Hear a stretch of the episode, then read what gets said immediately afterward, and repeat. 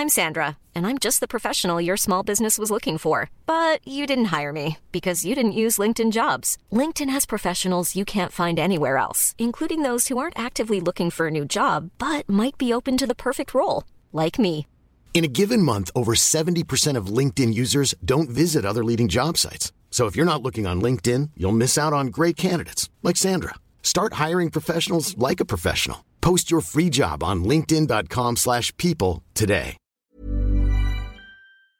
On va parler de services des GAFAM, d'actions euh, financières et non, pas du tout. Enfin si, mais en fait, ça va être super intéressant parce qu'on va parler de Stadia et de Microsoft et surtout de Fire Emblem Engage, de The Last of Us sur HBO et de plein d'autres choses comme ça. C'est parti tout de suite dans le rendez-vous jeu.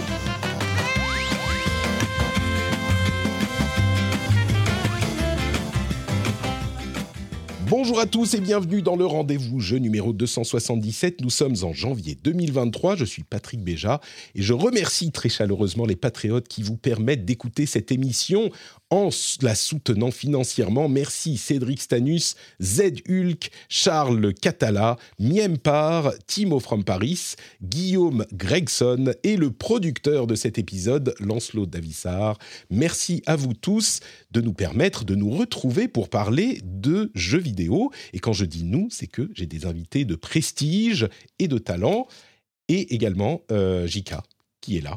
Comment ça va, Jika? T'as vu ça? J'apparais comme ça, tel un, tel un farfadet, je sais pas. Ouais, hein. C'était magnifiquement fait. Alors on que n'était je pas devais sûr arriver que plus tard, mais on n'était pas sûr que Jika puisse nous rejoindre, et finalement il est là. Donc euh, super content. je suis là contre vents et marées et euh, enfants malades. je connais bien, je connais bien cette situation, donc j'admire ta ténacité, Jika.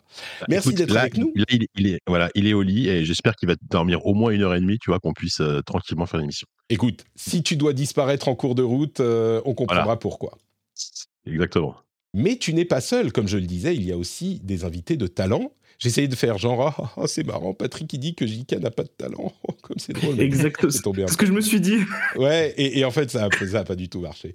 Euh, mais on a donc aussi bah, celui qui nous parle, X-Sable, alias Nicolas Dixnier. Comment vas-tu, Nicolas? Bonjour, Mais- bienvenue, c'est la première fois que tu es parmi nous. Mais oui, c'est ma première fois. Merci beaucoup pour l'invitation et surtout merci de bien prononcer mon pseudo puisque c'est une, une guerre sans relâche que je mène. Donc euh, merci. Oui, c'est bien Xab, c'est pas Cross Sable, c'est pas. C'est Xab, c'est très bien. Ah, Cross Sable, c'est pas mal.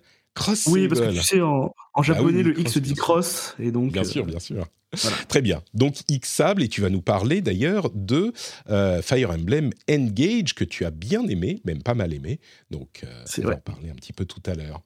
Et on a aussi également euh, l'un des invités qui me rend le plus heureux, le plus heureux, euh, parce Oh. que sa simple présence éclaire nos podcasts, c'est Kevin Sicurel, alias Moguri.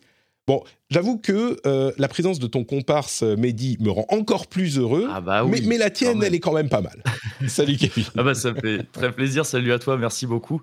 Je suis aussi une sorte d'anti-JK dans le sens où JK, on, on se disait qu'il serait peut-être pas là, il est là quand même. Et moi récemment, il m'est arrivé, euh, alors qu'on était sûr que je serais là, de ne pas être là du tout. Euh, et donc j'en profite Écoute, pour te présenter à nouveau mes excuses pour la dernière fois où je t'ai fait faux bon. Et ça me fait très plaisir que tu me réinvites quand même. je, Voilà, suis je- suis. Tu sais, euh, si tous les gens qui euh, étaient, qui faisaient une, qui avaient un oubli de ce type, étaient aussi euh, gentils dans leur réaction à ça que toi, le monde serait un meilleur, euh, un meilleur, un meilleur monde. Parce que Bah, tu ça as été me rassure un peu. non, tu, tu as été vraiment, et ça arrive à tout le monde, donc merci d'être d'être revenu malgré tout, Kevin. On est heureux de t'avoir. Merci et du beaucoup. coup, et du coup, on va parler euh, de l'actu du jour qui s'est un petit peu emballé ces, deux derniers jours, de l'actu de, la- semaine, je veux dire, qui s'est un peu emballé. Et donc, on a des infos importantes à retenir, et on se lance tout de suite avec la première info qui a quand même. C'est un petit petite nouvelle dont on savait qu'elle allait arriver, mais il y a quelques petits trucs à dire. Stadia a dit au revoir. C'était hier, le dernier jour de Stadia. Euh, le truc dont on- je n'aurais jamais pensé que ça arrive, au moins euh, pas aussi vite quand ils ont annoncé le service. Stadia a fermé ses portes, mais bonne nouvelle, je ne sais pas si vous l'avez vu, mais ils ont mis euh, à disposition des utilisateurs le truc qu'on espérait voir venir pour qu'ils aient au moins la décence de ne pas euh, obliger les utilisateurs à jeter leur manette Stadia à la, poubelle. Ils ont euh, mis en place donc un outil pour mettre à jour les manettes qu'on peut désormais utiliser en Bluetooth et plus uniquement en filaire ou en Wi-Fi avec Stadia. Donc ça, ça n'aurait pas marché. Elles fonctionnaient en filaire, mais là, elles deviennent des manettes standards en Bluetooth quand ils ont annoncé la fin de Stadia, on disait un petit peu, bah, s'ils font pas ça, c'est vraiment honteux pour euh, des questions de, de, philosophie environnementale, on va dire. Eh ben ils l'ont fait. Ça a été un petit peu compliqué euh, pour moi. Je l'ai fait sur ma manette parce que j'étais un fondateur de Stadia. J'étais euh, complètement euh, yankee de, de, du, du, principe. un believer en fait, un, vraiment un fondateur. De ah, oui, oui, oui, non, mais c'est pour le boulot, tu vois. C'était pour tester, voir si ça marche, confirmer mes Bien théories sûr. que le, le streaming peut vraiment bien marcher, et c'était le cas. Techniquement, c'était un service excellent. Euh, mais donc, j'ai mis ma manette à jour, ça marche, il faut avoir Chrome, mais ça fonctionne. La première fois, il voulait pas la repérer, finalement, il a réussi au bout d'un certain temps, donc ça c'est bien. Mais il y a une autre euh, petite question, je dirais euh, presque philosophique qui se pose, c'est celle des exclus Stadia. Qu'est-ce qu'elles deviennent? Eh ben, a priori, la plupart disparaissent. Il y a un développeur, le développeur de Gunsport, qui a sorti, qui était euh, un jeu exclusif Stadia, bon, qui n'a pas euh, chamboulé le monde non plus, mais qui a sorti Super Gunsport sur Steam. Et ce qu'ils ont fait pour que le jeu continue à exister, pour une question de préservation, c'est qu'ils ont mis une mise à jour gratuite dans Super Gunsport, qui n'était pas l'exclusif Stadia, et donc, ils ont fait une mise à jour qui inclut le jeu Gunsport mmh. dans leur euh, Super Gunsport. Donc, techniquement, ils n'ont pas le jeu. Enfin, bon, bref, je ne pense pas que Stadia vient, va venir les emmerder parce que Stadia n'existe plus. Euh, Ce serait bien malvenu, oui, c'est ça, de, de, le faire maintenant. C'est ça, clairement.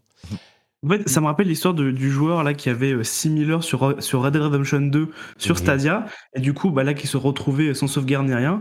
Bah, je crois que Rockstar lui a fait un un geste en lui offrant une sorte de collector de jeu etc. Donc euh, pour ne pas le laisser tout seul avec sa sauvegarde perdue de 6000 heures le pauvre. et même euh, Ubisoft a fait encore mieux. Ubisoft a euh, mis en place un système de transfert de sauvegarde pour les jeux Stadia, parce que Ubisoft, ils sont toujours à fond sur toutes les plateformes, donc il y avait plein de jeux sur Stadia. Et donc, a priori, on peut transférer ces sauvegardes de jeux Ubi, de Ubisoft à, à d'autres à d'autres jeux, mais à la limite, bon, c'est pénible effectivement de ne pas avoir son jeu euh, qu'on a, sur lequel on a beaucoup joué, de ne pas avoir sa sauvegarde, mais pour les jeux exclus Stadia, c'est encore pire. C'est des jeux qui disparaissent. J'imagine ouais. que c'est des exclus qui sont temporaires, mais, mais quand même, le développeur doit ensuite le porter ailleurs. Enfin, il y a un truc. Euh, bon, c'est peut-être pas pire que un, une console euh, qui. Enfin non, si c'est pire parce qu'une console qui disparaît, on a quand même les jeux souvent en physique ou même on peut garder le jeu sur la console à la limite. Là, c'est juste plus accessible du tout. C'est ça, ça, pose vraiment la question de la, la, la propriété d'un jeu, parce qu'avec Stadia, si le service est mort, de la, ta propriété sur le jeu n'existe plus. Et en plus, Stadia avait vraiment ce modèle assez particulier où tu avais l'abonnement plus que tu payais le jeu. Donc euh, c'est vrai qu'on se pose, ça met vraiment en lumière la question de euh, est-ce que le jeu m'appartient vraiment s'il est, s'il est, dématérialisé, quoi? Ce qui est terrible, mmh. c'est que c'est exactement les oppositions qu'avaient euh, les sceptiques à Stadia à la base, c'était oui, mais attends, euh, c'est un truc entièrement en ligne. Si le service disparaît un jour, bah euh, tes jeux disparaissent. Et, et, tout le monde, et à vrai dire, je vais être honnête, hein, moi y compris, je disais, mais enfin quand même, là, euh, Google s'engage sur un truc euh, longue durée, on sait qu'ils ont l'habitude de fermer des services, mais enfin ça, c'est quand même une question de confiance. Euh, ils, ils, vont au moins le garder, je sais pas, 10 ans minimum. Et, et c'est exactement ce que disaient les gens, on dit, on sait pas. Et ben oui, paf, deux ans plus tard, parce qu'il a été lancé en quoi, 2019 euh, ah, c'est que deux ans, c'est pas... Trois ans. C'est que ans, deux ans, trois ans et demi. Ah, trois ans, oui. Ouais, un, un, petit peu plus. C'était novembre 2019, un truc du genre. Donc bon, ok, trois ans. Mais, mais, enfin, c'est, c'est, c'est. Bon, ensuite, ils ont remboursé tout le monde, de tout. Donc, on peut pas trop, trop se plaindre non plus. C'est vraiment la question, c'est la préservation des jeux exclus, quoi. Ouais, oui, c'est ça. Et c'est presque. C'est autant un problème pour les pour les joueurs. Enfin, c'est presque plus un problème pour les développeurs qui ont bossé sur ces jeux. C'est très triste, je suppose, de, de voir que son jeu, euh, à un instant euh, T, du jour au lendemain, bah, n'est plus disponible nulle part. Tu peux ensuite euh, travailler pour le, le porter ailleurs, mais bon, bah, c'est du taf en plus. Et c'est assez triste, je pense, de voir ces jeux disparaître comme ça. C'est ça. Et c'est la motivation de, du développeur de, euh, de, de Gunsport, d'ailleurs. Voilà, qui, ouais. encore une Mm. fois, c'est vraiment pour le principe, quoi. C'est Microsoft Games.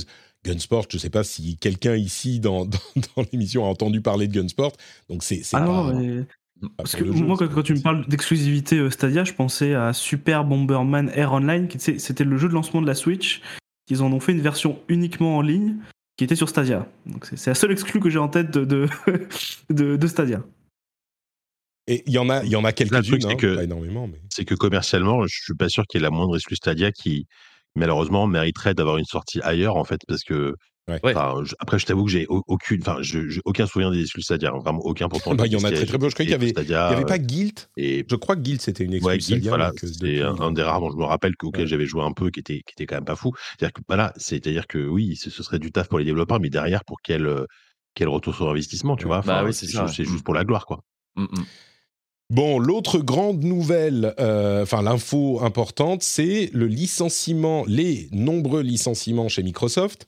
Euh, ils ont annoncé licencier 10 000 personnes. Ça a commencé hier, je crois. Alors, c'est une tendance euh, générale, dans, surtout dans la tech, mais dans le jeu vidéo aussi. On a vu des annonces chez euh, Riot notamment. Ils font des licenciements également. C'est dû à de nombreuses choses. Il y a des, conditions économiques qu'on connaît. Et puis, euh, bon, enfin, c'est comme ça que ça se passe quand les choses sont pas super roses euh, pour le prochain euh, trimestre financier dans ces grosses boîtes. Bon, bah, souvent, on, essaye de réduire la voilure. Je laisserai les passionnés discuter de la justification ou non du fait qu'une société qui a annoncé l'année dernière une acquisition à 79 milliards et qui fait des bénéfices monumentaux euh, licencie 10 000 personnes. Moi, vraiment, je dis ça de manière neutre. Il y a des arguments euh, vraiment dans, les, dans plein de sens différents. Euh, mais ce qui nous intéresse ici, on en parlera d'ailleurs peut-être dans le, dans le rendez-vous tech, et peut-être que je me ferai un petit peu l'avocat du diable, mais il y a dans ce qui nous intéresse ici euh, des sociétés, enfin des, des filiales de Microsoft, ou en tout cas des sociétés qui appartiennent à Microsoft qui sont affectées dans le domaine du jeu vidéo chez Xbox, et notamment euh, 343 Industries qui gère la licence Halo et Bethesda qui doit bientôt sortir là euh, Starfield. Euh, Enfin, il y a Arkane aussi avec Redfall, mais Redfall. Bethesda semble at- aff- affecté et surtout 343 Industries semble affecté euh, assez dur, assez durement, ce qui est, euh, enfin, comment dire, euh, c'est compliqué à, juger pour 343, enfin c'est compliqué, non, c'est jamais marrant et c'est jamais cool quand euh, il y a des gens qui perdent leur boulot, évidemment, ça, ça va sans dire, mais 343, je, enfin je sais pas, qu'est-ce que vous pensez de- du fait que 343 soit, 343 soit, soit affecté par des, par des licenciements? On va voir si vous avez une, une analyse euh, qui est comparable à la mienne ou pas. Euh, Bah, moi, je- si je puis me permettre, c'est- je, je pense que c'est vraiment le développement de Halo Infinite qui a été particulièrement compliqué, euh, qui a vraiment complètement chamboulé les plans et ce qui s'est passé en interne. On se souvient de la présentation à l'E3 qui avait eu une- un très mauvais, euh, un très gros bad buzz sur les, les réseaux sociaux, euh, où ils ont vraiment retardé le jeu. Euh, puis même là, encore actuellement, on sait qu'il y a la coop en écran splitté, je crois que n'est pas possible directement. Donc, je pense que c'était vraiment une des grosses cartouches du Game Pass et de Microsoft qui n'a peut-être pas atteint les objectifs voulus euh, et qui avaient été fixés avant, quoi. C'est ouais, je suis je suis assez d'accord sur le fait que euh, 343 a, a été décevant. Euh, et, et ça va même ça va même plus loin parce que Halo ne réussit pas à convaincre depuis longtemps. Euh, Halo 5 était pas foufou. Euh, Halo Infinite, il était sympa, mais enfin, il n'a pas chamboulé le monde du FPS non plus. Il a marqué surtout aux États-Unis, mais voilà. Mais surtout, le problème, c'était la, la partie Game as a Service de euh, Halo Infinite qui a Mm. été bien reçue au lancement. La partie Oui, multi, le, je crois le que- free-to-play, le, le multi-free-to-play, ça marchait vraiment très bien au lancement. Ouais. Et t'as as complètement raison, c'est- le Battle Pass avec vraiment des, des objectifs euh, très, très demandeurs en temps qui ont vraiment découragé beaucoup de monde.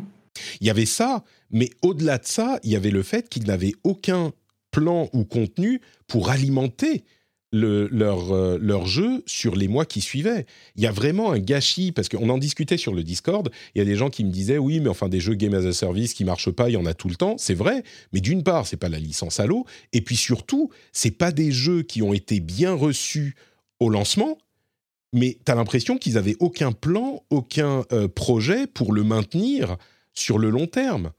et, et ce, que, ce que je veux dire, c'est que les, la, stratégie de lancement de ce jeu a clairement été plantée. Alors, d'où ça vient Euh, Est-ce que ça vient de la tête de, de 343 Est-ce que ça vient de la tête de Microsoft? Euh, Je ne sais pas, mais il y a clairement quelqu'un qui a mal géré les trucs. D'ailleurs, il y a des têtes à, à 343 qui, ont tombé, qui sont tombées. Mais c'est un gâchis énorme. Je ne sais pas si, euh, Kevin, tu as suivi un petit peu la- l'évolution de Halo Infinite, mais je trouve Ouais. que c'est... Parce que des, des- des jeux as a service qui se plantent, des jeux services qui se plantent, il y en a des tonnes. Mais des jeux qui Oui. se lancent bien et qui après ont une sorte de falaise avec aucun contenu et où tout le monde se dit mais qu'est-ce que vous foutez? C'est, beaucoup plus rare, surtout avec une licence euh, gagnante de base comme Halo. Quoi. Ouais, c'est ça. Bon, je dois dire que moi, le- la série Halo, c'est pas, euh, c'est pas une série que je connais très très bien, donc j'ai pas suivi euh, tout ça de très très près, mais quand même, euh, bon, on en entendait parler, quoi, forcément. Et euh, oui, du, du coup, du fait que je la suive pas très bien, je, je suis pas sûr, mais il me semble que Halo Infinite, c'était un peu un premier jet dans le game as, as a service pour la licence, Ouais. et peut-être même pour le développeur, voire me. Ah, si, mais Microsoft complètement. a eu, en a eu plutôt. Mais, euh, mais peut-être que voilà, ça a peut-être fait un peu office de, de test, enfin, entre guillemets. Seulement sur une licence aussi grosse que ça, il y a hum, quelque chose d'un peu triste euh, à voir ça, quoi, de, de, de- bon, de cet échec. Quant au, quant au licenciement des gens de, de 343, je dois dire, alors je, je m'écarte un petit peu, c'est pas tout à fait les mêmes considérations, mais je veux dire que moi, ça me choque moins, même si euh, toujours choqué pour ce que tu disais plutôt de. Moi, je serais plutôt de, de l'école qui dirait bah ouais, euh, licencier autant de monde après ce genre d'acquisition, après ce genre de résultat, c'est bon, le timing peut être malheureux. On a connu des boîtes euh, de JV et ailleurs qui ont géré ça un peu différemment, les moments un peu plus durs. Mais bref, soit. Au-delà de cette tristesse-là, 343, c'est un, c'est un studio qui a été fondé par Ubisoft, si je me gourre pas. C'est un studio qui a toujours été interne. par Microsoft, ouais. Mm. Euh, par Microsoft, excuse-moi, pardon. Je, C'est un studio fondé par. Microsoft pour s'occuper de Ouais, la c'est ça. licence Halo après la, euh, le départ, entre guillemets, de Bungie. Ouais, voilà, c'est ça. Et, donc, quelque part, c'est euh, interne dès le début. Il y a quelque chose qui, moi, me, je, trouve un peu plus triste dans euh, le licenciement des gens de Bethesda, qui est une acquisition beaucoup plus récente de la part de Microsoft. Et ça, je comprends d'autant plus qu'on puisse se dire ah bah non, c'est dommage quand même de, les acquérir. Alors, je dis récente, ça, commence à faire quelques années, mais tout de même, quoi. Il y a quelque chose qui, me, que je trouve un peu plus dommage de, de ce côté-là, même si, comme tu l'as dit plus tôt, tous les licenciements sont dommages, quoi qu'il en soit. Ouais. Voilà. Je, je crois que sur Bethesda, il y a effectivement quelque chose de plus, euh, pas curieux, mais enfin en tout cas, on se pose un petit peu plus la question parce qu'ils sont en train de finir Starfield. Euh, Ouais. Alors, il faut mentionner le fait que euh, ces cinq dernières années, Microsoft a doublé de taille. C'est-à-dire qu'ils avaient 100 000, 110 000 employés, quelque chose comme ça, en 2016-2017, et ils en ont aujourd'hui 220 000.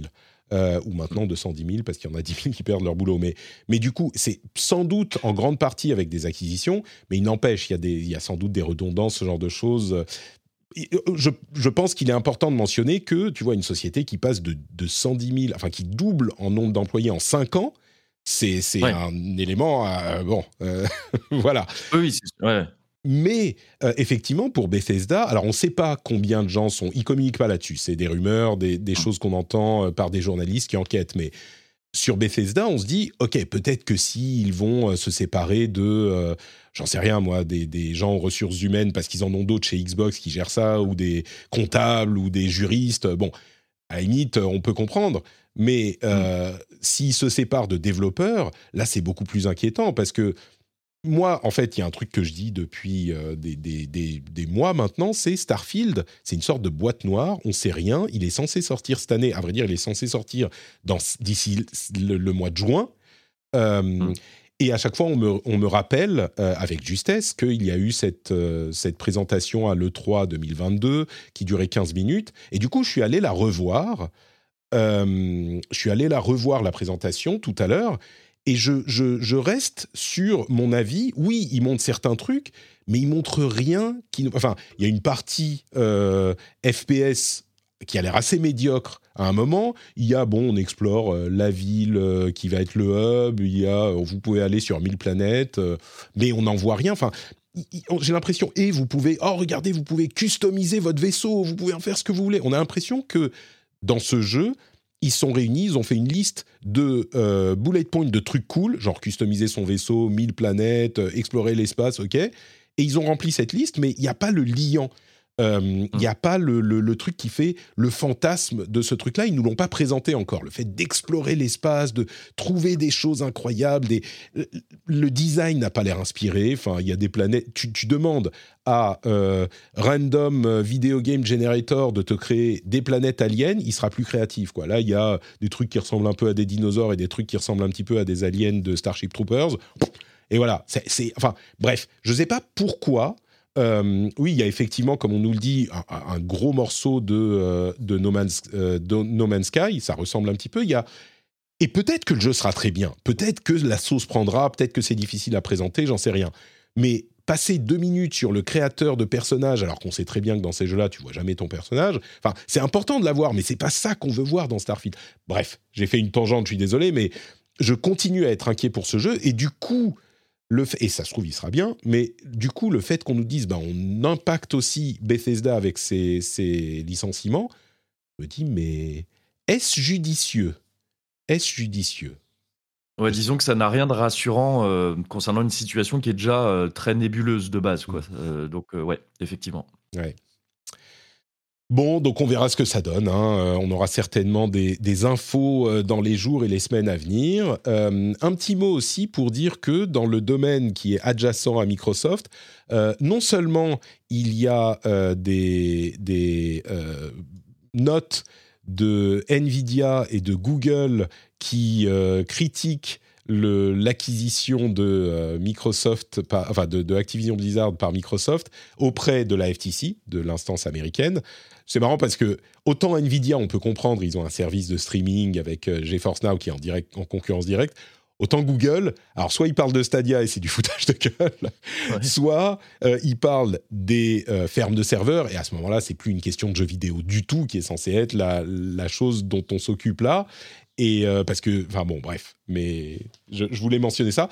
Et puis, euh, la, Commission européenne a l'air de préparer un document pour euh, demander à Blizzard, à, Microsoft, certaines choses dans l'acquisition. Ça a l'air d'être un petit peu plus structuré, genre, qu'est-ce que vous allez faire avec ça Qu'est-ce que vous allez faire avec ça Des points précis, on verra. Et puis surtout, il y a la, il semblerait que une majorité des équipes de l'Overwatch League soient en train de préparer une action légale contre Activision Blizzard parce que d'une certaine manière ils se sentent floués et trompés par la manière dont Activision Blizzard euh, gère l'Overwatch League qu'il y a euh, très peu de popularité de l'Overwatch League spécifiquement.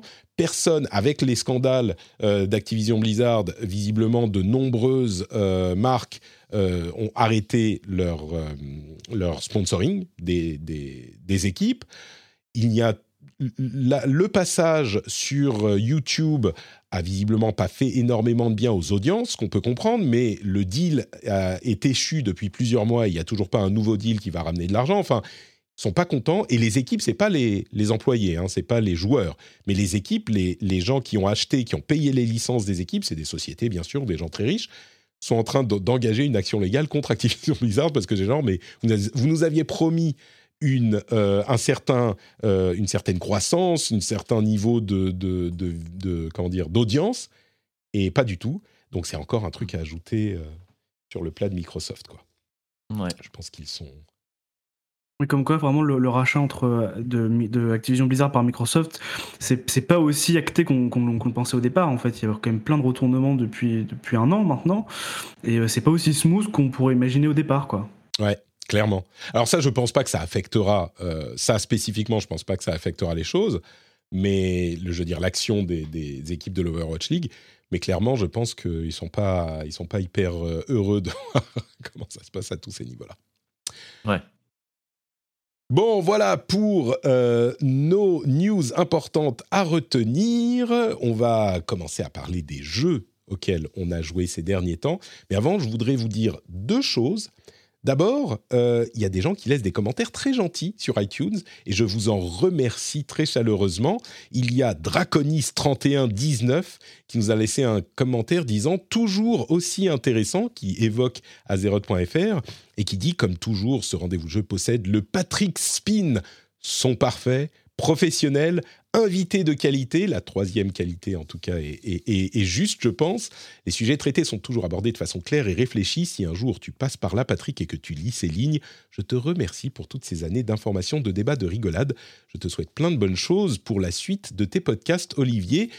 Merci à toi, Olivier, et merci à tous ceux qui laissent des commentaires sur iTunes ou ailleurs, hein, quelle que soit votre plateforme de prédilection d'écoute de, podcast.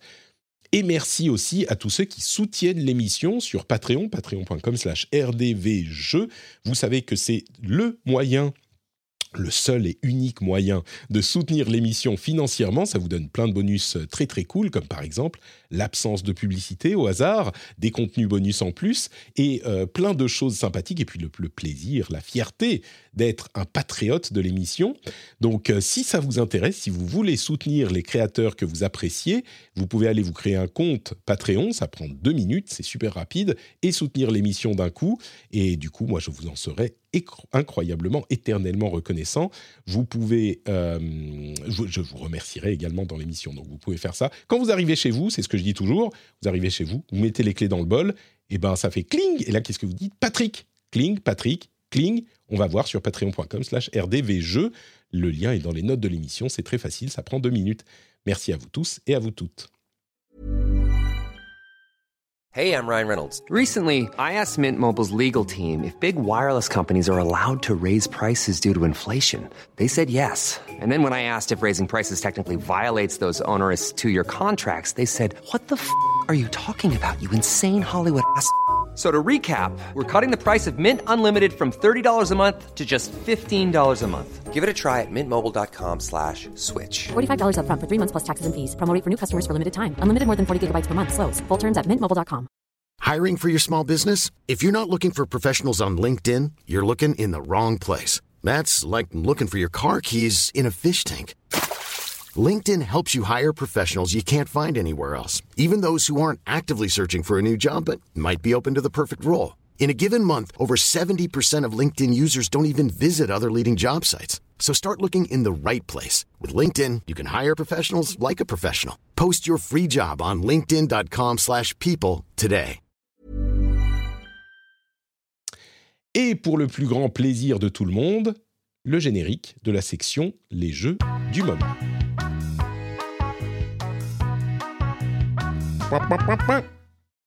J'espère que vous appréciez le, la fin. Magnifique jingle. très beau jingle. N'est-ce pas? C'est un, c'est un travail euh, que je, je perfectionne en permanence.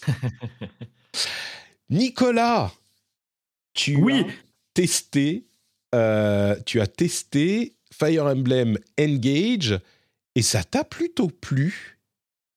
Et oui, oui, c'était une, bonne surprise pour bien commencer l'année 2023 sur Nintendo Switch pour le coup. Une bonne cartouche très attendue parce que Fire Emblem, c'est une, grande licence de tactical RPG euh, euh, très connue au Japon et depuis quelques temps quand même en Occident euh, commence à avoir de la hype. Hein. On se souvient de Awakening en 2013, si je ne me trompe pas, sur 3DS qui avait commencé vraiment à conquérir le fan, euh, les le cœur des fans en Occident. Et en fait, la grosse cartouche, bah, ça a quand même été Fire Emblem Free Houses en 2019 sur Switch, qui lui a vraiment été un carton euh, autant, aussi bien en termes de vente que les joueurs qui ont adoré le côté euh, social, le côté un peu dating sim, à la Persona 5, etc. Aller prendre donc, un thé avec, avec nos élèves, c'était à la fois un petit peu perturbant, mais tout à fait plaisant. Ah oui, c'était vraiment très perturbant parce que tu as le même âge que tes élèves et en même temps tu peux prendre des thés avec les profs qui sont plus vieux que toi. Donc c'était un peu particulier, mais, les, mais les gens ont apprécié ça. Ah, ça moi j'ai beaucoup aimé. Ah bah tu vois, donc c'est vraiment été un, très gros succès. Et du coup là, Engage, par contre, c'est un petit, en quelque sorte, retour en arrière à une formule plus classique et un peu moins de dating sim, un peu une vraie histoire en mode on va sauver le monde, un méchant bien défini, euh, etc. Et du coup, euh, durant le, l'apparition des tests, j'étais assez étonné parce qu'il y a beaucoup de gens qui ont pris pour acquis que euh, la façon de faire de Free Houses, avec un côté très social, euh, vraiment de, de, devenir ami avec des personnages qu'on va ensuite affronter dans la deuxième partie du jeu, ce qui fait qu'on est vraiment attaché à ce qui se passe, bah ici c'est pas forcément le cas. Ici c'est vraiment euh, on est le héros divin qui va aller affronter le dragon déchu. on a des alliés en cours de route, amnésique évidemment pour mieux raconter l'histoire. Mais alors, au-delà de, de ce côté scénario qui est un peu peut-être un peu plus euh, classique, le jeu a tout, tout ce qui avait fait, tout ce qui avait fait le charme de Fire Emblem Three Houses, c'est-à-dire que vraiment du tactical très fluide. Vraiment pour le coup, on a simplifié. C'est plus le Fire Emblem des débuts qui était très difficile, de la permadesse où on perd une unité sur le terrain, c'est mort de chez mort. Là ça, vraiment, t'é- on a quand même. Awakening, c'était le premier où on pouvait euh, activer le mode où on ne, la mort n'est pas permanente. Si on perd une unité dans un combat, bah, il revient à la fin du, à la fin du combat. Je trouve que ça a vachement ouvert euh, la, la licence à un autre public à, à partir de ce Switch. Quoi. Ah bah oui, clairement, ça, donc, y a un tournant ça. vers le, le- vers le grand public et qui est, qui est tant mieux aussi parce qu'en fait, euh, tu perdais une unité, tu rechargeais, ta- tu rechargeais la bataille, donc tu perdais plus du temps que ce n'était dur. Et donc là, euh, comme dans Free Houses, on a, t'as, t'as un cristal pour remonter le temps si t'as perdu une unité. Euh, qui te permet vraiment de, de corriger une mauvaise manip, etc. Les combats sont très smooth et je tiens à dire que c'est très beau pour de la Switch. Euh, moi qui ai testé beaucoup de jeux Switch euh, l'an dernier pour JV, là on a vraiment un rendu qui est très beau pour de la Switch, mais en même temps c'est un tactical, donc en même temps c'est pas aussi Ouais. demandeur qu'un open world comme sais- Xeno. Je lisais ton test, euh, donc euh, je sais pas si on l'a mentionné, mais tu as fait le test pour euh, jeuxvideo.com. Je lisais Yes. ton test et j'ai vu cette, cette, ce compliment que tu lui faisais en disant ah c'est très beau pour de la Switch, euh, il y a vraiment une, une qualité graphique qui est notable. Et je me suis dit ouais bon ok d'accord ça va. euh, Nintendo fanboy, euh, merci et, et, et puis je suis allé voir les, les vidéos et c'est vrai, c'est juste, c'est, un jeu qui est, alors évidemment limité graphiquement parce que euh, la Switch n'est pas une console très puissante, puissante, mais il est beau, il est vraiment beau. euh, tu c'est que c'est vraiment lisse, il n'y a pas d'aliasing, de, de Mm. ça, ça pixelise pas comme beaucoup de jeux Switch pour le coup, Ouais. mais en même temps, vu que t'as que des modèles 3D de perso à, à mettre en scène et que les décors sont un peu en arrière-fond, et vu que c'est pas un open world, bah encore heureux que ça tourne bien quoi. Ouais. Oui, mais quand même, je veux dire, le résultat est carrément convaincant. Mais bon, bref, c'est, Oui, c'est- un détail. Mais... Et voilà, donc vraiment c'est petit petit euh, comme avertissement. Si vous attendez vraiment un, un Free Houses 2, non, on est quand même à un retour à un Fire Emblem plus classique, euh, mais ça n'empêche qu'en termes de tactical, c'est d'une fluidité exemplaire, des vraiment un côté plus accessible, sans être facile, euh, qui est assez important pour ne pas perdre de temps durant les combats, d'aller droit à l'essentiel. Donc c'est c'est un- une aventure plus directe, je dirais, vraiment Mm. côté plus action, plus direct. Qui, qui, qui peut vraiment plaire et qui est vraiment une bonne cartouche pour la Switch euh, en début d'année quoi. Ouais, Mm. c'est c'est ce qui m'a marqué vraiment dans ce que j'en ai lu et vu. Euh, le- les gens qui ont aimé euh, Three Houses, à- gra- enfin, grâce ou à cause de cette partie sociale, je pense qu'ils risquent d'être un petit peu euh, décontenancés par celui-là parce que c'est c'est en fait, c'est Three Houses sans toute la partie sociale, quoi. Donc, en fait, c'est l'histoire, ok, elle a pas l'air euh, fofolle, mais voilà. Et puis, c'est surtout le plaisir du jeu vient des combats tactiques euh, sans toute la partie euh, rencontre des personnages. Et puis, il n'y a pas le- le- l'attachement qui se fait de la même manière. Même avec ce que je lisais dans une autre review, même avec la mécanique du engage, enfin, des héros des jeux passés euh, qui vont venir euh, te prêter main forte grâce aux anneaux que tu vas, que tu vas récupérer. Il n'y a, pas vraiment de lien qui se forme avec eux, ou de, ils ont chacun quelques, même avec les personnages amis, tu as quelques niveaux d'amitié, mais généralement ça développe pas beaucoup l'histoire. Le cœur du truc, c'est vraiment les combats tactiques qui sont intéressants et bien faits, mais c'est vraiment ça. Si ça, ça vous plaisait pas dans les jeux précédents, bah, euh, a priori, c'est pas pour vous, quoi. C'est bien. Ah, T'as très bien résumé la chose. C'est vraiment la partie sociale est toujours présente. hein, pour le coup, il y a toujours euh, être plus proche de ses compagnons pour être plus efficace sur le terrain. Mais euh, en fait, t'as pas le côté vraiment mariage ou le côté vraiment sortir avec que tu trouvais dans les épisodes d'avant, en particulier Awakening où c'était très important. Et tu fais bien de me le rappeler aussi, parce que oui, ça s'appelle Engage parce qu'en fait, les héros peuvent avoir des anneaux, des anneaux qui permettent d'invoquer des héros des précédents Fire Emblem. Donc il y a quand même du fan service en mode tu retrouves Lucina d'Awakening, Mars du premier jeu, etc., etc. Et en fait, ça te permet vraiment de débloquer des pouvoirs qui sont pas surpuissants au point de vraiment casser le jeu, mais plutôt de te- d'offrir des options tactiques plus intéressantes, comme attaquer de loin, invoquer des doubles, euh, changer le terrain, etc., etc. Donc c'est une mécanique qui est très intéressante, et comme tu disais, oui, c'est vraiment le bonheur du tactical RPG pur et dur, plus que le côté plus dating sim à la Persona, qui est un, petit peu plus en retrait. Donc voilà. Bah, moi, ça Euh, me. Ouais, toi, ça ça me- te parle pardon, Vas-y, excuse-moi. Kevin. Moi, ça me chauffe euh, particulièrement parce que je fais partie de ceux qui, moi, avaient été pas mal euh, euh, en- embêtés par le, par le côté euh, dating, sim- dating sim pardon, de Three Houses. euh, qui n'était pas bah, totalement nouveau à l'échelle de la série. hein, on en a parlé, c'est pas comme s'il nous avait pris par surprise. Mais je trouvais que voilà, la proportion euh, devenait euh, un peu trop déséquilibrée à mon goût. Et là, entendre qu'on revient à quelque chose un peu plus centré sur la tactique, moi, c'est quelque chose qui me branche pas mal et que j'attendais pas personnellement. Je m'en suis pas, je me suis pas énormément intéressé au jeu depuis son annonce. Je me suis dit qu'ils allaient surfer sur le, un peu, bah, un peu spontanément comme ça, qu'ils allaient surfer sur le succès. Je de- pensais aussi. hein. Ouais, ça, ça semblait un peu écrit, quoi, tu vois, ça semblait logique. Oui, c'était logique. Euh, et, et en fait, les voir euh, ne pas faire ça, moi, ça me rassure pas mal. Et alors que j'étais parti pour pas spécialement m'intéresser au jeu en me disant, bon, bah non, tant pis. Bah là, ça me, ça me branche un petit peu et je pense que je vais peut-être me, les- me laisser tenter finalement. Ah bah, de ce que tu me dis, je pense que tu vas te retrouver vraiment parce que Bah, le dirait, côté, ouais, vraiment, euh, vraiment le côté social moins présent et vraiment de la tactique pure et dure. euh, non, non, Ouais. franchement, je pense que je pense que tu peux y aller. Ouais, ouais, je- c'est vendu, comme on dit. c'est bon, j'y vais. Tu, as, tu voulais. Ah, pardon, vas-y, Kevin. Juste, euh, la, question que j'avais rapido, c'est que du coup, en matière de durée de vie, c'est moins. Parce que moi, en fait, ce qui me, qui bloquait un peu justement dans les derniers, c'était bah, le côté déjà euh, dating sim me plaisait pas.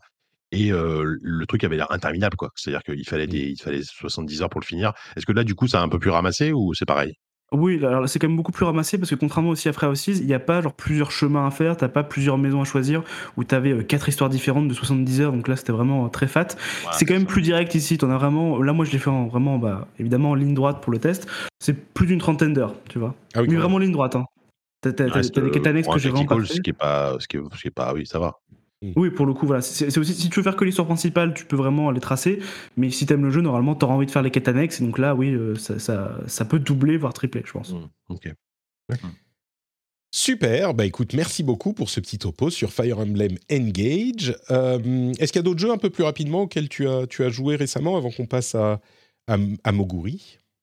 Écoute, je ne vais pas m'éterniser, mais en ce moment, vu que Final Fantasy XVI sort euh, là en juin, j'ai décidé de me faire euh, tous les Final Fantasy que je n'avais pas fait, et je me suis lancé dans Final Fantasy XI, qui est le premier MMO de la franchise Oh. sorti en 2002. Mais il tourne Autant encore te dire que je, je me souvenais il plus. tourne- il tourne encore. Alors, tour- le jeu tourne encore, il est toujours à abonnement, et figure-toi qu'il y a encore une, de- des mises à jour actuellement sur une nouvelle histoire. Ah putain. Le, le, le jeu n'est plus en français, euh, il, est que, il est que sur PC, mais il y a encore plein de gens qui jouent à ce jeu. C'est dingue. Je vais, je vais mettre le trailer pour les gens qui regardent sur Twitch. Je vais mettre le trailer. Ah oui. Il y a 15 ans le trailer. 15 ans. Non, mais c'est le jeu de 2002, toujours en ligne. Donc évidemment, est- vous en doutez, c'est une expérience qui est tout sauf ergonomique. Ouais. Il, que il est en jeu qui est sorti- 360p hein, le trailer. Ah bah voilà. C'est même pas de HD. on- Ouais. Mais rappelez-vous qu'il est sorti avant WoW. Donc, Oui. Pas de minimap, pas de raccourci, euh, pas, pas de niveau des ennemis, pas d'indicateur de quête. Enfin, c'est c'est c'est très C'est dur. un- tu l'as peut-être dit, mais enfin, c'est un jeu PS2 à la base. Il Oui, est sorti jeu- sur PC aussi, mais c'est un peu fou de se dire qu'un MMO PS2 de 2002, euh, à la base, hein, PS2, il est sorti vite euh, partout ailleurs après, tourne encore aujourd'hui, quoi. Enfin, c'est fou. Et, c'est- et- et en plus, figure-toi que c'était le premier jeu crossplay de l'histoire, puisqu'il était sur Ouais. PS2 et PC. Donc Mhm. ça, c'était euh, vraiment une petite prouesse à l'époque. Mm, mm. Et du coup, euh, pour ceux qui, ne le com- qui, qui sont un petit peu euh, confused, euh, effectivement, il y a deux MMO que euh, Square Enix, Enix continue à faire tourner, FF11 et FF14, qui lui, a, Ouais. évidemment, est beaucoup plus populaire. Mais... D'accord. Et du coup, c'est départ, bien, parce que ou- vous, vous risquez d'être déçu sinon. Ouais, ouais, c'est ça. Euh, Est-ce que c'est bien?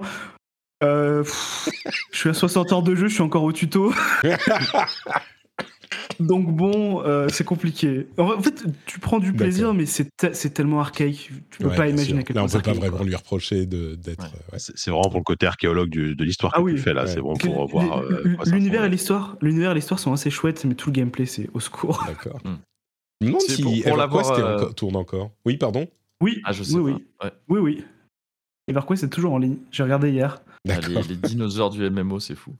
Mais, euh, mais oui, non, j'allais juste dire que moi, pour l'avoir fait un peu à sa sortie à l'époque, euh, j'en garde de très bons souvenirs quand même. hein. Il est, il est sûr que se remettre là-dedans aujourd'hui, c'est très dur, mais parce que c'est un des jeux qui a déblayé un peu un. Bah, pas un genre, parce que le MMO existait avant, mais euh, disons le, une certaine approche du MMO plus moderne. Et donc, forcément, c'est terrible à refaire aujourd'hui, mais c'était réussi dans son, dans son approche à la sortie, en tous les cas, je trouve. Mm. Et, Avec son euh, côté MMO pour console, euh, après Ouais, c'est ça. Online. euh, ouais. mm, C'est ça, c'est ça. Moi, et euh, ça, ça, ça a beaucoup profité à FF14 par la suite. hein, euh, Évidemment. euh, toute cette expérience du jeu- effectivement du jeu, online, du jeu online sur console à la manette. FF14, c'est encore un jeu qui se joue parfois mieux à la manette qu'au clavier, ce qui est, euh, ce qui est assez euh, inédit pour un, pour un MMO. Mais ça, ils l'ont ils, ils- ils l'ont vraiment réussi et ça avait été fait dès FF11 en réalité. Exactement. J'ai regardé un trailer. Il y a un truc qui sort sur euh, EverQuest, encore maintenant. Euh, moi, j'ai passé Ouais. d'excellents moments sur EverQuest. Alors, ça ressemble à EverQuest de, de 1999. non, j'exagère. C'est certainement beaucoup plus beau, mais dans mon souvenir, c'est un peu ça. Mais, euh, mais il continue à quoi. Ouais. Donc, euh, peut-être. Je pense que- qu'Ultima Online est toujours en activité. Ultima Online est toujours en activité, à mon avis. hein. Non. Je, je crois, je crois que si, Je si. crois que si, hein. Même, même, même pas en serveur privé. Oh là Ah là, non, incroyable. Alors, trailer, Ultima Online, New Legacy Announcement Trailer. Donc, euh, oui, il y a un New Legacy au moins. euh. Alors, Ultima Online, c'est vraiment le tout premier MMO. Enfin, bon, on va, on va me. me- Ouais, c'est un- des tout, enfin le, ouais, le tout premier, je crois que c'est Meridian 59, même si bon, il y a des trucs avant, mais, Ouais. mais euh, Ultima Online, c'est le premier, on va dire, qui a eu un tout petit peu de une couverture médiatique, qui a fait parler de lui et tout quoi. C'est du. la- Ultima Online, c'est de la 2D isométrique en, en bitmap, hein, en pixels. Donc, enfin, oui, en Oui, pixels, là, en vrai pixels, en, en, en, comment, Ouais. en 2D, quoi. Bref. Le 3D Bon, bah, ouais. très bien. Euh, J'aurais appris que FF11 euh, tourne toujours. Merci. Euh, c'est sans doute l'information la plus importante de ce podcast, Xable. Merci beaucoup. Euh, Kevin, je suis très curieux de t'entendre parler de ce jeu dont, bah, Ouais. dont tout le monde parle, Chained Echoes, Ah oui. notamment. Il y en a d'autres que- auxquels tu joues, mais dis-moi ce que c'est et si c'est bien. Ouais, alors euh, Chain Echoes, c'est un, ça fait partie de ce, ce, ce courant du euh, néo-rétro JRPG. Euh, donc par JRPG évidemment on entend rôle, enfin jeu de rôle japonais, mais c'est un genre plus. Oui, c'est devenu un genre, c'est plus fort. Il y a plus que les description, Japonais qui Ouais, c'est ça. Il n'y a pas que les Japonais qui font du JRPG. précis, euh. Voilà, c'est ça.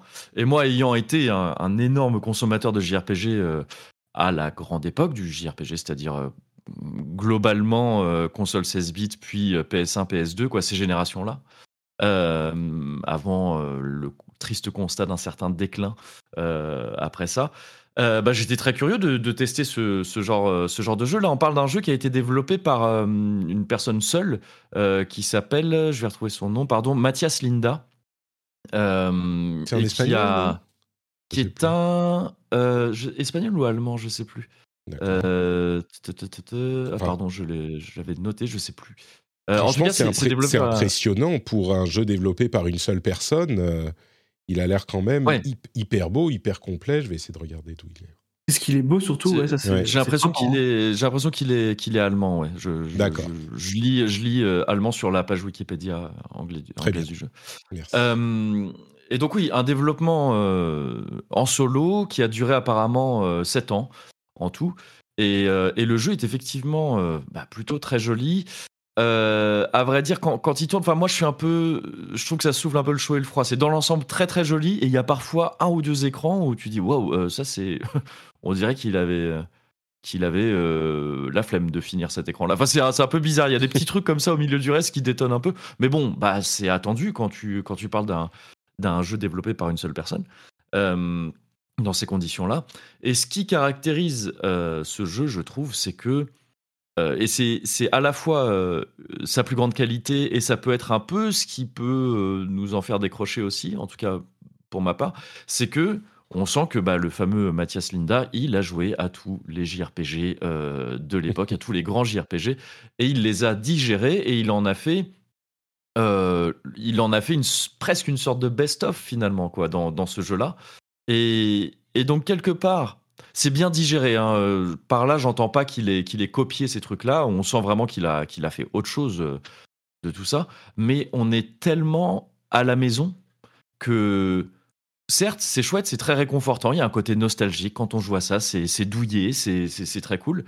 Mais quand on a euh, nous-mêmes joué à tous ces jeux-là, à Chrono Trigger, à Xenogears, à moi, je- FF6, enfin, quand on voit les images, euh, quand on voit les Ouais. images, on pense à, à Chrono Trigger en premier, quoi. Enfin, C'est ça, Chrono Trigger. Là, euh, je sais pas, on voit aussi des, euh, des espèces de gros robots, euh, de gros mechas qui vont FF6 peut-être un peu plus évoquer ouais, FF6 ou Xenogears d'une certaine manière.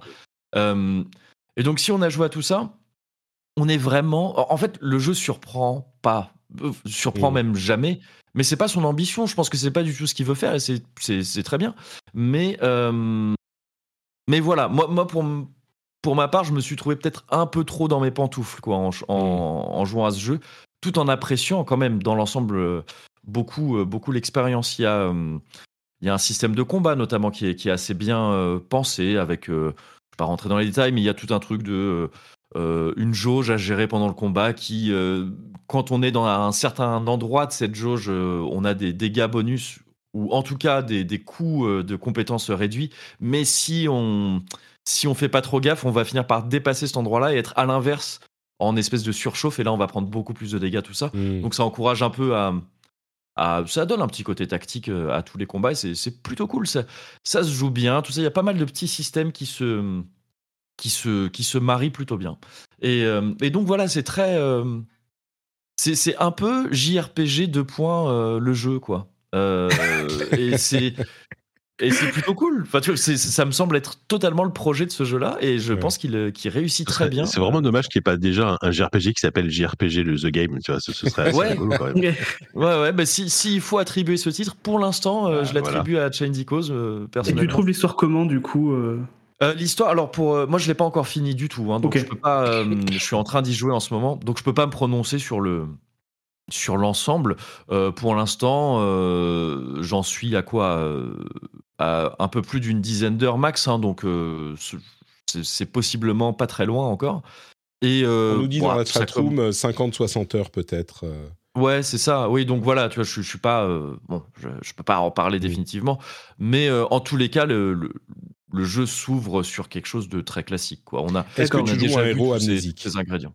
Alors, il est pas amnésique pour le coup. Ah, Euh, mais euh, mais bon, euh, en fait, il y, a- il y a même des trucs qui rappellent un petit peu euh, Berserk, je trouve, au début du jeu, dans le sens où tu étais dans une espèce de bande comme ça de de à moitié malfrat euh, enfin ouais De ouais. mercenaires Ouais, de mercenaires, c'est ça, qui, re- qui recrutait un peu tout le monde, mais qui, qui, qui, qui se battait au service de- d'autres gens. Et il y a un truc qui se passe très, très, très, très, très mal au début du jeu, et t'es un peu ensuite euh, ballotté entre euh, intrigues de château avec des princesses euh, qui, que tu vas devoir aider euh, alors qu'elles-mêmes, elles sont euh, déguisées et en cavale. Et euh, bon, tu- c'est c'est ce genre de truc que tu as vu dans Ouais. plein de JRPG, avec évidemment un- peut-être un mal, en- un mal plus ou moins ancien qui pourrait se réveiller et foutre la merde partout. ouais. Bon, Mais euh, ouais, voilà, c'est ça. Mais bon, à, à l'échelle du JRPG, ça aurait presque été bizarre de pas euh, réinvoquer ces, ces poncifs-là parce que c'est ce que veut faire le jeu aussi. Il te dit, on- je veux t'offrir euh, l'expérience du JRPG euh, de l'époque, et c'est aussi par ce genre de tropes euh, qu'il le fait. Seulement, voilà, encore une fois, je peux pas m'avancer plus que ça, mais j'ai l'impression que tout ça a été assez digéré et bien digéré pour qu'on puisse s'attendre à un- quelques renversements de ces situations au demeurant assez clichés au début. Voilà. Bah écoute, en tout cas, le jeu s'appelle Chain des Causes. Il est dispo un petit peu partout, hein, Switch, Xbox, Oui. PlayStation, PC. euh, Dans le Game Pass, je crois, si je me trompe pas. Ah, il est dans le Game Pass? Ah ouais, alors je- j'ai même pas fait gaffe, mais euh, Bah cool. très bien. Donc Cool. euh, peut-être. et je peux pas m'engager pour la version Switch, tout ça, mais en tout cas sur PC, bon, évidemment, ça tourne sans trop de ça tourne problèmes. bien, ouais. Euh, à Et- voir sur Switch à vérifier parce qu'on sait que parfois même des jeux qui ont l'air de rien comme ça peuvent un peu euh, Mm. tout sauter sur Switch. Donc je m'engage pas sur cette version-là, mais j'espère qu'elle tourne bien parce que c'est un très bon jeu de portable aussi, évidemment. Si vous voulez un jeu euh, vraiment mode 16 bits, enfin graphisme euh, pixel art 16 bits, euh, très très beau et un JRPG le jeu, Chain des Causes est là pour vous. C'est ça. Il y a d'autres choses auxquelles, euh, auxquelles tu as joué? Je vois que tu as mis des, Oh, des petites je- notes. Oui, j'avais mis d'autres trucs au cas où, mais Rien de mais, super notable. Oui, rien de juste un petit mot parce que je crois que tu as fait une, une émission sur le speedrun il y a pas si longtemps, juste Tout à avant fait, ouais, un épisode spécial pendant les vacances. C'est ça. Et donc, bah, il y a eu la, la- la GDQ récemment, euh, Awesome Games euh, Done Quick. Et petit retour là-dessus, j'ai suivi ça avec délice comme à chaque euh, édition. Euh, et il y a eu quelques moments très très chouettes. euh, euh, donc, euh, je rappelle très rapidement, c'est donc des événements caritatifs de, speedrun euh, sur les jeux. Il y a eu notamment un très chouette moment qui est sûrement qui a été réuploadé, hein, qui doit être disponible aujourd'hui, de une course sur Mario Super Mario Galaxy 2. Donc, c'est il y a plusieurs joueurs. Là, je crois qu'ils étaient quatre joueurs et joueuses à jouer en même temps. Ils font la course les uns et les unes contre les autres. Et, le record du monde a été battu dans- pendant cette course-là. Et c'est toujours des trucs assez cool. Déjà, quand un record du monde est battu euh, dans la GDQ, c'est toujours un événement. Et quand en plus c'est pendant une course comme ça, c'est euh, encore plus, euh, encore plus euh, impressionnant, quoi.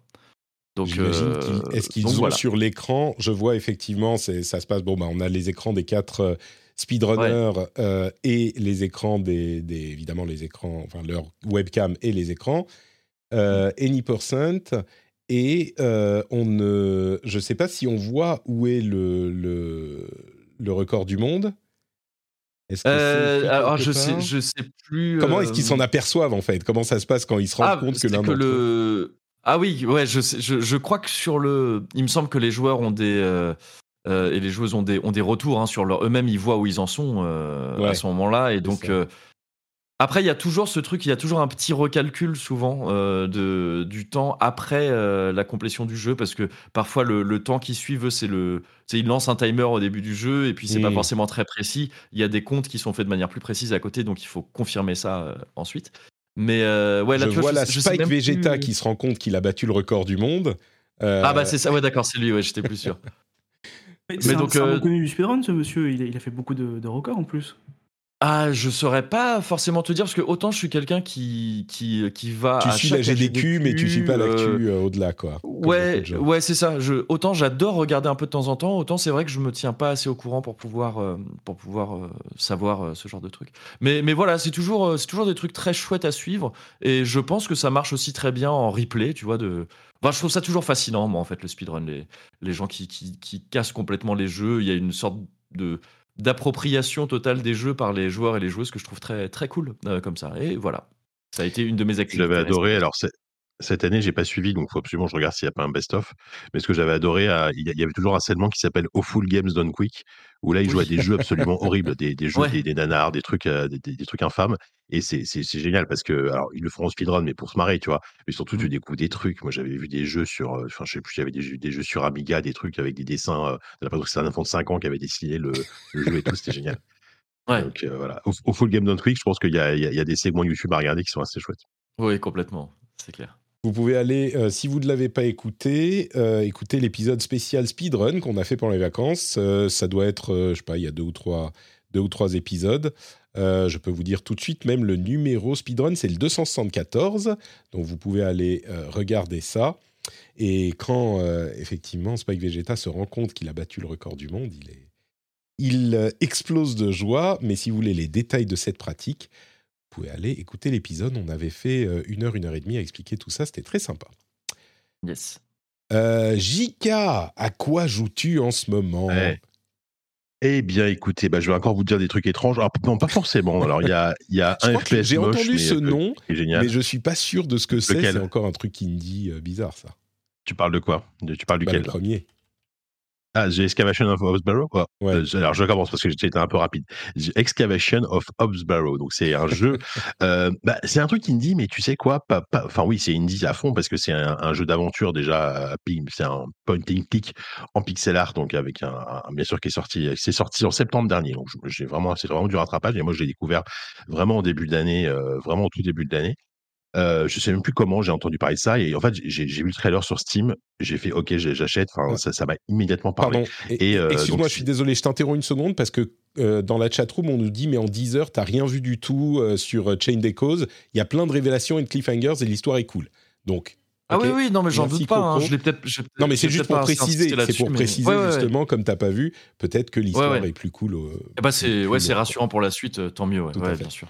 Excuse-moi, Jika, je voulais pas oublier, donc Non, euh, je t'en prie. je le mentionne. Donc euh, non mais c'est marrant parce que Chain Decos tu vois c'était JRPG le jeu et là alors c'est c'est pas jeu- c'est c'est pas c'est pas point and click le jeu non plus mais euh, c'est vraiment en tout cas visuellement c'est un style qui est très reconnaissable t'as l'impression de jouer euh, à un vieux un vieux LucasArts hein, LucasArts, c'est- vraiment le- jeu. C'est Sylvain Tasté le jeu, j'ai l'impression. c'est Sylvain Tastet le jeu bah, on en a parlé c'est complètement c'est c'est complètement au pied le jeu parce que on, on, y- on, on, on- on a parlé ensemble il y a, il y a joué aussi il a beaucoup aimé et ce qui est intéressant c'est que c'est euh, édité par Wadjet Eye Games donc c'est un Games c'est un développeur et éditeur qui est spécialisé vraiment dans les point and click néo- néo-rétro donc des jeux d'aventure à l'ancienne, etc. Et par contre, c'est euh, développé par euh, Clock and Dagger Games, qui est, un, qui est un tout petit studio qui a fait notamment un jeu qui s'appelle Legend of End, qui est un truc, euh, Sylvain en avait parlé dans ZQSD, qui était un, un truc inspiré de, de la mythologie chinoise, qui était, qui était assez fou. Là, en fait, Oh. ce que j'adore dans le jeu, c'est euh, l'ambiance et le, le setting, donc le- le- le- l'époque et dans laquelle ça se passe, parce que c'est l'environnement, c'est assez rare de voir ça dans un jeu. Ça se passe donc à l'époque victorienne en Angleterre, donc euh, fin, a priori c'est fin 19e siècle. Je crois crois pas que le jeu soit exactement daté. Et, euh, donc ça se passe en Angleterre et ça se passe pas à Londres, puisque ça se passe en pleine campagne, ça se passe dans les Midlands, donc c'est le centre de l'Angleterre, il me semble. Et euh, on y incarne, une jeune femme qui est une, une- une jeune archéologue euh, qui débarque en fait dans un, dans, un tout petit village, donc dans, dans ces Midlands, euh, pour en fait, euh, pour en fait euh, fouiller un, un barrow, donc un, tumulus. Donc ce sont des, des, des tombes très anciennes qui, qui datent de l'Antiquité, etc. Elle, elle, se passionne pour ça. Elle suit les traces de son père, en fait, son père qui était archéologue et qui a, qui a eu un accident il y a quelques années et qui, est, qui est depuis dans le coma. En fait, son père n'est pas mort et il est dans le coma. Il y a, tout un mystère autour de ça. L'histoire aussi va, va parler de ça. Vous vous en douter un petit peu. Et donc elle débarque dans ce village parce qu'elle était invitée par un monsieur qui lui a envoyé une lettre en disant voilà ce, ce, tumulus est très particulier, vous devriez venir le voir. Ça c'est vraiment le tout début. Et à partir de là, en fait, va se faire un enchaînement de de- d'explorations, de, rencontres, de mystères, de trucs étranges. Et plus, le jeu va avancer, plus il va se passer des choses étranges.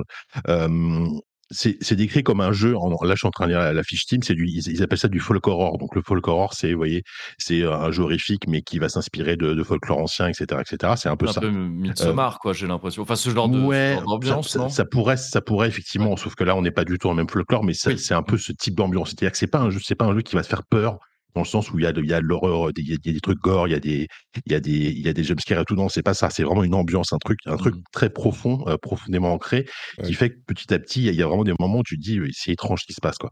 Il y, a, euh, il y a beaucoup de graphismes, coup- effectivement. euh, en, fait, en fait, il y a du, des graphismes euh, LucasArts en, avec des, des, comment dire, des personnages qui se baladent dans des décors, mais il y a aussi Ouais, des, des sortes de tableaux euh, presque animés où c'est du full Oui. screen LucasArts. Et enfin, il y a le, quand tu vois le chat Là, c'est des cutscenes, c'est genre des sortes, ouais, des cutscenes en Exactement. 2D en Bah, fait. Voilà, il- Euh, en fait, il y a, y y vraiment des cutscenes qui sont en général assez courtes, mais très efficaces, qui jouent beaucoup sur, les regards, les yeux, des gros plans sur les yeux. Mm. Ça fait penser même au, style, euh, au style euh, cinématographique du Giallo, tu vois, des trucs comme ça.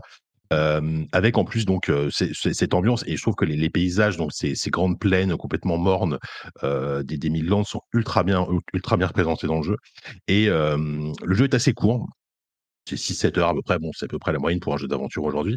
Et euh, ce que je précise un truc intéressant, c'est que c'est pas un jeu qui est difficile. C'est pas un jeu qui est basé sur les énigmes tordues, etc. La, la, la, la narration, enfin, le, le- la progression est très fluide. C'est vraiment un jeu que, que- auquel tu vas jouer pour la narration. Euh, et j'ai adoré vraiment jusqu'au bout. La, fin, elle est, elle est, elle est, elle est formidable. Euh, Il y a mon fils qui pleure, c'est formidable. Donc, je vais peut-être, je vais peut-être Ah, enchaîner. C'est pas grave, je suis désolé. Donc non, et ce que je voulais dire, c'est que donc il y, a- il y a vraiment qu'à la fin où le jeu et le jeu est un peu plus difficile, mais si vous êtes un peu allergique aux jeux d'aventure très compliqués avec des énigmes vraiment vraiment, difficiles, euh, bah c'est c'est c'est vrai. Je pense que c'est pour vous parce que c'est c'est un jeu voilà qui est, qui est vraiment basé sur la narration et euh, et l'ambiance. Et ça coûte, euh, ça coûte 12 euros. Voilà, le, le jeu coûte 12 euros. Et vraiment, moi, je me suis régalé parce que l'histoire est formidable. Dernière précision, par contre, c'est un jeu qui est en anglais, euh, sous-titré anglais. C'est pas difficile à comprendre, mais il peut y avoir des fois du, des, du- des, des expressions un peu de, de, de campagne, du vieil anglais. Donc bon, ça passe. Hein, globalement, on comprend, mais il mais faut quand même préciser que le jeu n'est pas traduit. Quoi. D'accord. Donc euh, voilà. Je suis désolé, C'est- je crois que je vais devoir euh, vous laisser au moins pendant 5 minutes. Il n'y a pas de souci. Euh, va t'occuper, reviens. va t'occuper de ton enfant et si tu reviens Ouais, pas, on te fait des bisous. Euh, mais on espère Ouais. que tu reviennes évidemment. Donc euh, très bien, The Excavation of euh, Hobbs Barrow. On, on répète donc le titre, euh, l'excavation du tumulus de Hobbes, de Hobbes. C'est ça. Voilà. Tu, tu y as joué aussi, tu disais? Euh, ah non, non, pas du tout, Non, pardon. Euh, en revanche, euh, en revanche, ça me, ça me branche pas mal. hein. Je- J'en avais entendu parler peut-être, mais très rapidement. Mm. Et bah, tout ce qu'on a dit, JK, là, me, me chauffe Ouais. pas mal. Et puis même, c'est joli, je trouve, hein, ce qu'on voit.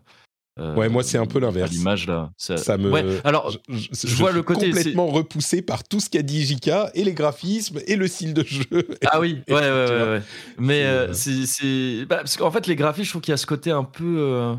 Ah, c'est un peu dérangeant, c'est tu vois. Est-ce Ah oui, qu'on a envie de dire que c'est joli directement? Je sais pas, mais je trouve qu'il y a un côté assez magnétique en fait dans dans. Bah, la partie, Dans la partie où t'as les tout, sprites style euh, jeu d'aventure classique, point and click classique, c'est complètement Ouais. du classique, c'est du LucasArts. Mais toutes Oui, ces, ouais. ces cinématiques euh, full screen là, c'est Ouais. c'est pas que c'est moche, c'est que c'est complètement dérangeant, quoi. Effectivement, les- Ouais, c'est ça, c'est ça. ouais. la manière, le style artistique. Euh, Mm. Je disais les yeux des chats ou les, les personnages. Vraiment, il y a un truc bizarre avec ce jeu, quoi. Ouais, ouais. Mm, Ouais, c'est- complètement. Mais du coup, ça, du coup, je trouve ça un peu, ouais, un peu attirant par sa, par son étrangeté, quoi. Ouais, je comprends, je comprends. C'est c'est très spécifique. C'est rigolo de le voir Euh, sortir quel- quelques temps avant ou après euh, Return of to Monkey Island. C'est- Ah, mais c'est Le timing est fou. Ouais. Tu, tu vois, c'est, c'est, ça, c'est les jeux. Tu disais, c'est Sylvain Tastet le jeu. Et effectivement, euh, Oui. Oupi, Oupi, c'est son truc. Mais, euh, mais JK, JK est carrément fan également. hein. C'était bah, complètement. l'extase quand, quand, il a eu, euh, quand il a eu Return to Monkey Island. Donc, euh, c'est son truc. Bah oui, bien sûr. Euh, pour ma part, moi, j'ai joué, figurez-vous, après vous avoir saoulé avec Street Fighter 6 la semaine dernière, j'ai Mm. joué à Street Fighter 5 parce qu'il est Ah, j'ai vu là. ça dans le conducteur, ouais, incroyable. Euh, ce jeu de quoi 2016, je crois euh, quelque chose Euh, comme oui, c'est ça par là, ouais, ouais, il me semble. ouais. Ouais. Mm.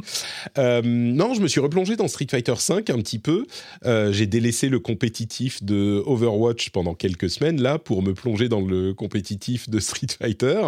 Euh, Et tu joues qui du coup? Ryu, moi je suis très basique. Ah bien sûr, bien sûr. J'étais- J'étais plutôt Ken pendant longtemps et puis Ryu. Le truc c'est que j'y joue euh, un mois tous les six mois ou tous les ans. Ouais. Et du coup, j'ai pas le temps d'apprendre euh, mille trucs, donc je suis sûr. très confortablement installé en ultra bronze. Euh, J'aimerais passe- repasser en silver. J'étais un petit peu en silver. Je commence à progresser un petit peu, mais évidemment, c'est un jeu qui a revenu. 6 ans. Il y a que des super pros. euh, et, Ah et ouais, c'est donc ça, c'est- ouais. Enfin, non, c'est pas vrai. C'est pas qu'il y a que des super pros, mais il y a beaucoup de gens qui comprennent bien les mécaniques du jeu. Mais c'est marrant en même temps parce que je suis donc en ultra bronze. En super bronze, juste en dessous, il y a aucun problème. Je les massacre. Pas je les massacre, Ouais. mais enfin vraiment, je les bats clairement. Euh, en, en- en silver, j'ai beaucoup de mal. J'arrive de temps en temps, mais j'ai beaucoup de mal. Et je commence maintenant petit à petit à apprendre les techniques. Les... Parce que c'est pas, contrairement à ce qu'on peut penser dans les jeux de ce style, c'est pas que le fait de faire les coups spéciaux. C'est hyper important, l'exécution évidemment. Mais il y a aussi euh, le, le jeu, la couche du jeu au-dessus, euh, avec différents persos, à quelle distance tu te places, quand tu vas faire des cross-up, Ouais, bien qu'est-ce que tu fais quand le perso se relève, etc. Ça, c'est sa- savoir quoi faire à quel moment, le, le dragon pour entière, des trucs comme ça, quoi. C'est ça, oui. Et puis les, pla- les placements, le fait de, comme je disais, passer derrière, quand mettre une projection, et du coup, s'il y a des projections tout le temps, euh, quoi faire pour les contrer Alors oui, au départ, tu vas juste euh, faire une projection en même temps, donc ça l'annule, mais il y a des trucs mieux que ça à faire. Euh, Enfin bon, bref. Cette, euh, c'est, et, et la différence vraiment avec euh, un jeu en équipe, comme Overwatch ou d'autres, c'est que là, Mm. tu es seul face à ton ennemi. Aucune, aucun moyen, je, je le disais peut-être la semaine dernière, mais tu aucun moyen de te plaindre de ton équipe, de l'équipe adverse. pas de d'excuses, là, machin. pas d'excuses. Alors oui, tu peux dire. Oh, bah, il y a la manette, quoi. Ah, C'est ça, c'est ça. Ouais, Mon ça. pote Danny qui, qui, euh, qui invoquait les micro-coupures envoyées par EDF à sa manette pour le faire perdre, tu vois, des, des trucs du genre. Mais euh, non, mais c'est vraiment, c'est vraiment fun et je sais pas pourquoi. J'arrive beaucoup plus à rester zen, même si parfois ça me, ça me stresse beaucoup. Mais j'arrive beaucoup plus à rester zen et à me dire, je suis là pour apprendre. Même en compétitif, je suis là pour apprendre et pour m'améliorer. Même si j'arrive pas vraiment à progresser et que je sens que c'est assez lent parce que j'ai beaucoup de retard, euh, je suis là pour apprendre. Et donc, quand Mm. je fais des trucs, par exemple, je, je tombe en compétitif contre un ennemi qui a 1000 points de plus que moi. À mon niveau, c'est beaucoup parce que je suis à genre euh, entre 1500 et 2000, c'est ultra bronze. Donc, quelqu'un qui est, euh, moi, je suis à 1800 à ce moment et l'autre il est à 2800, c'est énorme euh, Ouais. de, de classement. hein, on parle. Et pourtant, je perds le premier match et je me dis, bah non, je vais en faire un second pour apprendre, pour essayer de comprendre. Alors, c'est très très rarement, je dirais une fois sur 20, j'en fais pas un deuxième parce que je me dis, euh, c'est bon, c'est pas la peine de perdre.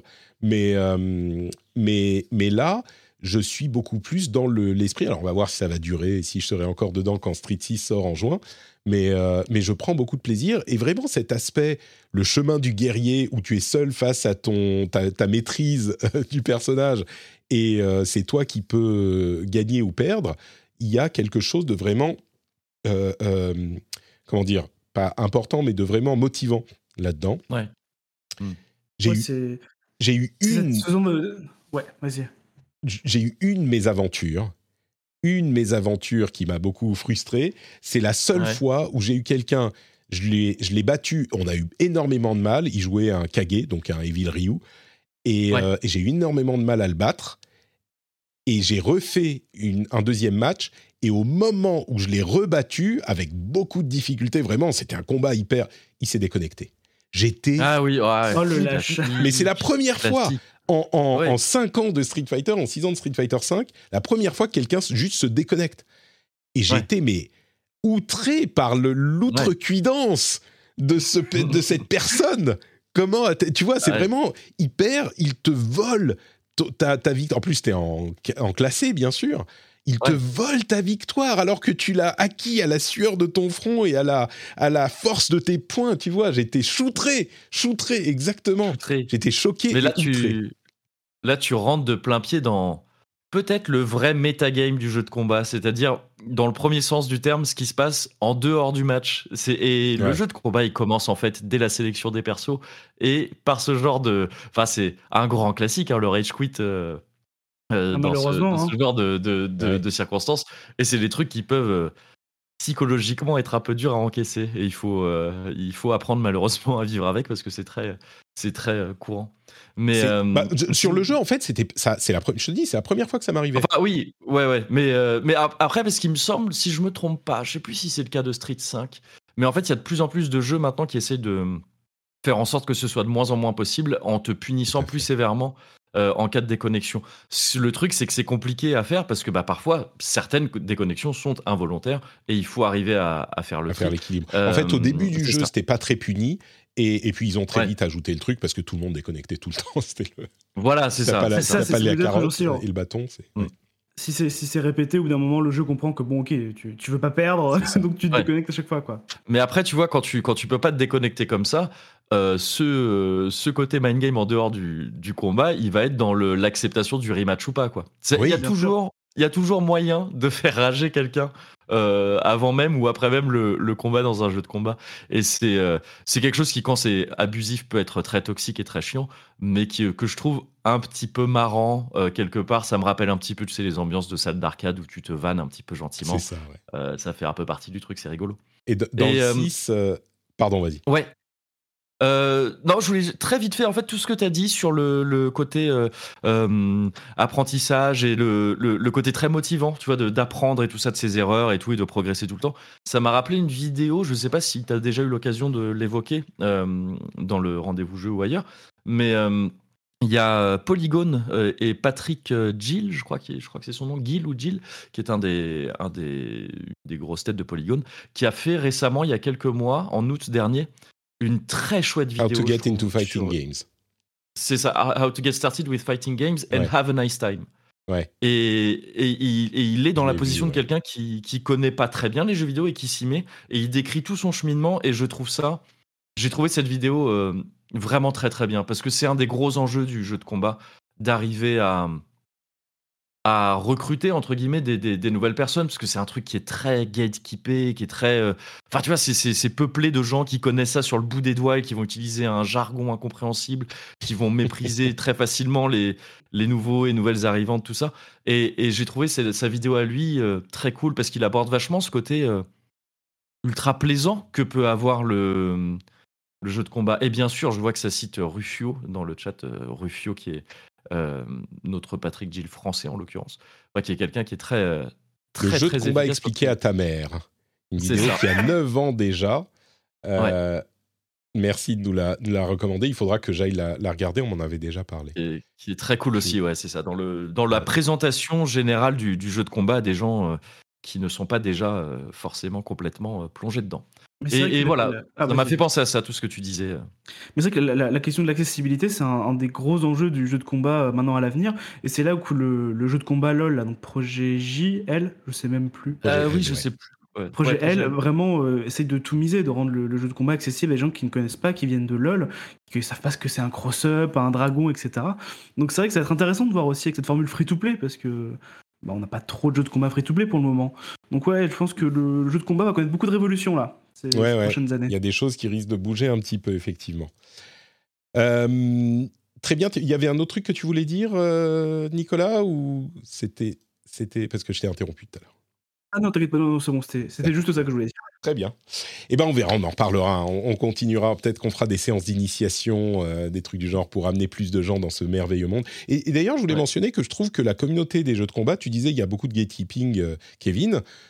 Ouais. C'est vrai, bien sûr, parce que c'est un truc qui est un petit peu compliqué. Et euh, le Patrick dont tu parlais, il était justement une personne qui était qui regardait les joueurs de jeux de combat et qui n'était pas du tout dans le truc pendant très longtemps. Et il a essayé d'y rentrer et c'est ça qu'il euh, qu'il présente dans sa vidéo. Mais je trouve que la communauté est quand même assez accueillante quand on, Ouais. quand on, lui- enfin, je sais pas, peut-être que c'est euh, in- intimidant a priori de, à première vue, mais les gens sont quand même, euh, je veux dire, c'est un genre qui était majeur dans les années 90 et 2000, qui est maintenant devenu un petit peu moins important.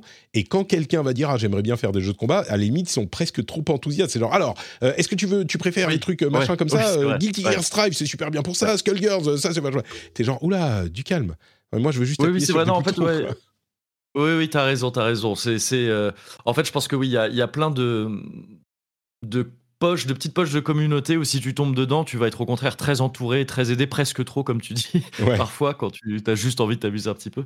Mais, euh, mais oui, en fait, euh, ouais, gatekeeping, c'était pas forcément le bon terme, mais je pense plus que ce que t'as dit, ça a un côté très intimidant. Quoi. Ouais, intimidant, c'est Mm. certain. On, fera peut-être un épisode de- de- d'introduction au jeu de combat, comme euh, je voudrais faire pour la sortie de Lightfall, un épisode d'introduction au, au- au- à Destiny, euh, qui est un genre à part entière, euh, pour que les gens puissent voir si ça leur plaît ou pas. Et euh, peut-être qu'on fera la même chose avec les jeux de combat. Faut que j'y pense. Euh, Jika, t'es revenu? T'as survécu Ouais. à, à ton fils, très Bon, bien. Je vous ai écouté, par... oui, oui, je vous ai écouté parler de, de Street 5 avec, avec passion. Eh oui. Donc, je, n'ai pas grand chose à dire. je te ferai jouer à Street à un moment, un jour. Ouais, ouais. Oui, tu tu voulais dire aussi, tu, tu joues, euh, tu joues à Half-Life? Non, mais comme tu veux, mais on peut, on peut parler de The Last of Us si t'as Ah envie ouais, plutôt. je- Mais euh, enfin, je sais pas, j'imagine que c'est quand même un gros sujet aussi. Enfin, la série, je parle évidemment. Non, alors vraiment, je le fais en 3, mais en 2 minutes 30. Euh, Half-Life 2, j'y rejoue. Pourquoi? Parce que euh, depuis que j'ai quitté jeuxvideo.com, euh, coucou mon ancien collègue euh, Nicolas, euh, je n'ai plus accès à un, un Oculus Quest, donc j'ai racheté un Oculus Quest. Voilà. Ah ouais? à, cause- à cause de à cause de ça. Ouais, en fait, enfin, en fait, au début, je me suis dit vas-y, euh, en vrai, j'en ai pas besoin, etc. Et, puis en fait, donné j'ai commencé à m- j'ai j'ai commencé à m'intéresser au mode au mode euh, VR, euh, donc le mode dans le sens modding, hein, euh, pour les jeux PC. Et j'ai vu qu'il y avait des modes incroyables pour plein de jeux, dont un mode VR qui est sorti il y a quelques mois pour Half-Life 2, un vrai mode VR que tu peux télécharger maintenant, qui a été fait par une commune par la, par la communauté, hein, mais qui est un truc ultra ultra avancé. Et je l'ai essayé et franchement, c'est génial. C'est pas aussi avant, c'est pas aussi poussé en termes de- d'expérience VR que Half-Life Alix, mais ça transforme vraiment Half-Life 2 avec euh, bah, euh, de- du, du- du- des, des contrôles dans, dans- dans l'environnement, attraper des armes, euh, plein, plein, plein de trucs qui font que un- ça devient un vrai jeu VR et refaire Half-Life 2 dans ces conditions-là, c'est incroyable. Donc euh, voilà, je suis en train de rejouer Half-Life 2 euh, euh, en réalité virtuelle et c'est vraiment, c'est vraiment assez dingue. Et, et c'est dispo, euh, c'est quoi? C'est un mode pour Half-Life C'est 2 dispo- Tu peux installer c'est- par C'est Steam dispo, ou- c'est très, c'est très facile à installer. Ça s'installe via, via Steam. Tu cherches sur Steam euh, Half-Life 2 VR mode, tout simplement. Mhm. Tu l'installes. Il faut avoir, il faut avoir Half-Life 2, bien sûr, le jeu d'origine installé. Et après, Ah, c'est- tu lances. C'est Valve qui l'a développé en fait, non? Non, même pas. Non, Ah, non, c'est- fait par une commune, mais qui a, qui Ah, a été d'accord, euh, validé par Valve, en fait. euh, donc, euh, tu, tu le récupères, c'est gratuit, et tu, le, tu lances après Half-Life 2 via ce mode, hein, en lançant directement Half-Life 2 VR mode. Et après, tu peux, tu peux tout customiser. Alors, il faut installer aussi, il faut, faut lancer Steam VR aussi, mais Steam VR, il est de base sur, euh, sur Steam. Mm. Et moi, j'ai un Quest, hein, ça fonctionne très bien avec le Quest, ça fonctionne normalement avec tous les casques. Et voilà, et donc voilà, et j'ai vu qu'il y avait un mode pour VR pour Firewatch, un mode VR pour Resident Evil 2 et 3, les remakes. Enfin, là, je, je, Mm. je, je pense que je suis parti pour tester plein de modes VR pour les, les- pour pour des jeux que je connais et que j'adore, mais justement j'ai envie de les découvrir comme ça quoi. Euh, donc je suis content d'avoir acheté un Oculus Quest au moins pour ça quoi. D'accord. Et tu joues- pardon. Tu joues en sans fil ou euh, tu l'as Ouais. connecté avec sans fil Ouais, tout à fait. Bah, maintenant, depuis quand même un petit moment, il y a le Airlink qui a été lancé Mhm. par, euh, par Meta, qui est une fonction qui était en bêta pendant, pendant longtemps, qui aujourd'hui, je crois, est en version finale et qui fonctionne hyper bien. Enfin, moi, je, bon, après, j'ai un bon Wi-Fi, j'ai du Wi-Fi 6 à la maison, j'ai de la fibre, peu importe, mais enfin, d'ailleurs, c'est pas une question de, de fibre. De je pense. film, non, mais de- la communication marche super bien. C'est, enfin, c'est vrai- c'est vraiment. En fait, pour moi, le MetaQuest, ça reste le, le 2, hein, le MetaQuest 2, ça reste quand même le casque le plus intéressant à acheter aujourd'hui en termes de euh, de compatibilité, de, de catalogue, euh, de Mm. praticité et de rapport qualité-prix, puisque le, le prix reste quand même assez assez assez Ah, putain. correct. Tu vas me hein, faire euh, ressortir mon, à- mon Quest Ah. que je ressors tous les quelques mois et que Ouais, tu vois? je vais- Je vais le faire. Vas-y, vas-y, craque. Non, mais en vrai, je suis, je suis content de l'avoir refait. Et puis même, genre, tu vois, j'ai envie de me refaire des, des, des jeux auxquels j'ai déjà joué. Enfin, tu vois, des Beat Saber, des, euh, Mmh. des euh, le truc à la John Wick, la Pistol Whip, etc. Tu vois, ça, me- ça me fait bien plaisir de, de rejouer à ça et de découvrir en plus tous ces, modes VR là que, que je trouve absolument formidables. Euh, donc voilà, donc ça c'est- c'était mon achat du moment et puis euh, et puis vraiment ouais. Est-ce que tu veux vraiment que je parle de Chop Goblin ou pas? Ou alors est-ce Ah que bah tu non, de mettre vois. Non, euh, on, une, fait- on, a- une- on- une on peut parler de, de la série The Last of Us. C'est un peu. Ouais, ju- juste, juste Goblin, c'est un, un mini FPS rétro fait par le fait, fait par le gars qui a fait Dusk et euh, ça coûte 5 euros. Et si vous aimez le genre des, des rétro FPS, les boomer shooters, hein, comme comme je, comme je les appelle aussi, euh, bah franchement c'est vachement bien. Voilà, pour pour 5 balles, vous avez une dose de, de, de rétro FPS euh, et c'est c'est vraiment à tenter quoi. Voilà, Shop pas plus. Goblin. Shop Goblins, voilà. Shop Goblins. Euh, ah non, j'ai j'ai C'est regardé. ah, c'est c'est c'est. J'avais trouvé le mauvais jeu, je comprenais pas ce que c'était. Ok, Shop Goblin. C'est moche à bien. crever, mais, euh, mais c'est c'est fait, c'est fait exprès quoi. D'accord. Très bien. Euh, Chop Goblins, du coup, pour les fans de rétro FPS. Et donc, The Last of Us, la série de HBO. Euh, on a vu le premier épisode. Est-ce que vous l'avez regardé déjà, Kevin et Nicolas, ou pas? Je dis déjà parce que je pars du principe que vous allez la regarder à un moment, mais je sais pas. Ah, alors je suis désolé, je- ça va être une double déception, c'est que je l'ai pas encore regardé et je compte pas spécialement le regarder non plus. tu fais partie Désolé. de ces, de ces snobs qui estiment que... On C'est va en parler. On va en parler. Ouais, ouais, Je, vais, je prendre of ce Us. rôle-là. Je vais prendre ce rôle-là dans cette. dans Ouais, cette, très bien, euh, très bien. Prépare, prépare, ton, prépare tes gants de boxe et ton... euh, C'est ça. ton bandeau euh, sur les pour te retenir les cheveux, on va on va fighter là. Nicolas, est-ce que tu es dans le camp de, de Kevin aussi? Non, je, je- à moitié dans le sens où j'ai pas vu, mais je compte voir pour Ah. montrer notamment euh, à, moi- à ma copine par exemple, qui connaît pas le Last of Us pour avoir son point de vue, ça m'intéresse pas mal. Et même j'ai filé mes codes à mes parents, donc euh, je suis curieux de Ah. voir euh, qu'est-ce que ça peut, qu'est-ce qu'ils peuvent en penser. Donc euh, Alors- je compte voir, mais j'ai pas vu. Alors, avant tout, euh, on va faire un exercice difficile, c'est qu'on va en parler sans spoiler, euh, bien sûr, parce qu'il y a des gens qui n'ont peut-être jamais joué au jeu ici. euh, et non seulement on veut pas vous, vous gâcher la série et on veut pas vous gâcher le jeu non plus, euh, mais on peut quand même en dire quelque chose. On a vu le premier épisode. Le premier épisode est le seul dispo. C'est euh, dispo sur Amazon Prime pour tout le monde en France. Moi, je le regarde sur HBO Max ici en Finlande. Euh, et bah, du coup, t'en as pensé quoi, Jika J'ai Ouais. pensé que euh, j'en ai pensé, excusez-moi, il y a encore un petit, un petit côté où ça pleure. Euh, Dis-moi, moi, je peux en bah, parler aussi, vais. occupé. Non, non, mais ça va, ça peut, ça peut pleurer trois minutes. Il peut pleurer trois minutes. Mon fils, ça va, il va s'en remettre quand même. T'as vu, elle a dur comme manger lève, le pauvre. C'est bien, c'est Non, bien. c'est juste bien. rapidement, av- avant de vous laisser encore une fois, euh, j'ai trouvé ça très bien. J'ai- Je me suis vraiment, j'ai pris énormément de plaisir. Je trouve l'exercice intéressant parce que on s'y attendait un peu, mais je trouve que ce premier épisode reprend vraiment l'exacte structure de- du début du jeu, euh, parfois même au, au plan près en fait.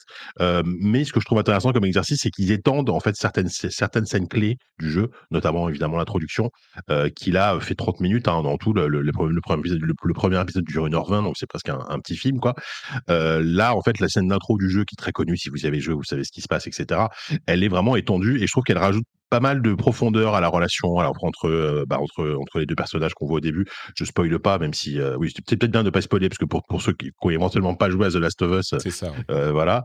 Euh, et en fait, tout, tout ça, en fait, est, euh, ça, ça- ça colle bien avec euh, ce qu'on voit après, c'est-à-dire que, euh, notamment l'univers post-apocalyptique, il est un petit peu approfondi. Par exemple, le- la zone de quarantaine dans laquelle ils vivent, euh, le côté dictateur, dictature militaire est, approfondi et tout ça. Donc, c'est vraiment, je trouve ça hyper intéressant comme exercice. C'est à la fois très fidèle, euh, c'est hyper bien produit, parce que moi, je j'avais pas trop de doute là-dessus, quoi. HBO plus l'équipe de Tchernobyl, je me suis dit, bon, en gros, euh, ça va le faire. Et, voilà. Donc du coup, du coup voilà, j'ai pris énormément de plaisir. J'ai hâte de voir quand même si par la suite il s'arrive un petit peu à s'émanciper du jeu malgré tout, parce que je sais pas si ce, comme comme premier épisode, je trouve d'être très fidèle au matériau d'origine, c'est super. Euh, sur 10 épisodes, ou je sais pas combien il y en aura en- dans la saison 1, j'ai pas regardé. Je sais pas si ça peut tenir sur la longueur, mais euh, mais j'étais vraiment euh, pris beaucoup de plaisir euh, à, à cet épisode quoi. Ouais. Mm. Je suis, je suis assez d'accord avec tout ce que tu as dit. C'est, c'est hyper fidèle, en tout cas sur ce premier épisode, au jeu. C'est même, euh, oui, exactement la même chose, ce qui n'est pas surprenant parce que l'intérêt du jeu vient, je dirais, à 80-90% de la narration et de la mise en scène, et il est déjà méga cinématographique. Donc euh, voilà, c'est pas très étonnant de faire le choix de garder toutes les forces euh, du jeu. Et je vais pas répéter ce que tu as dit, mais je vais poser une, euh, une autre question euh, qui va peut-être impliquer l'ami Moguri, du coup. Mhm. Une des questions qu'on peut légitimement se poser, c'est quel intérêt Ouais.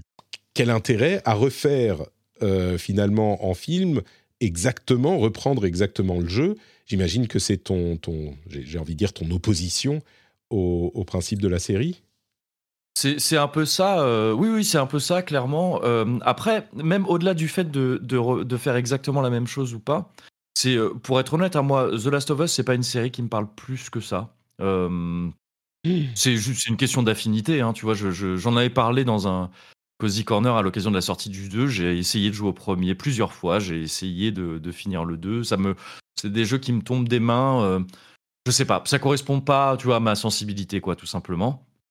Et, euh, et même si je, conçois sans mal hein, pourquoi on peut les apprécier, euh, je, vois très bien toutes les qualités qu'on peut leur attribuer hein, sans aucun problème.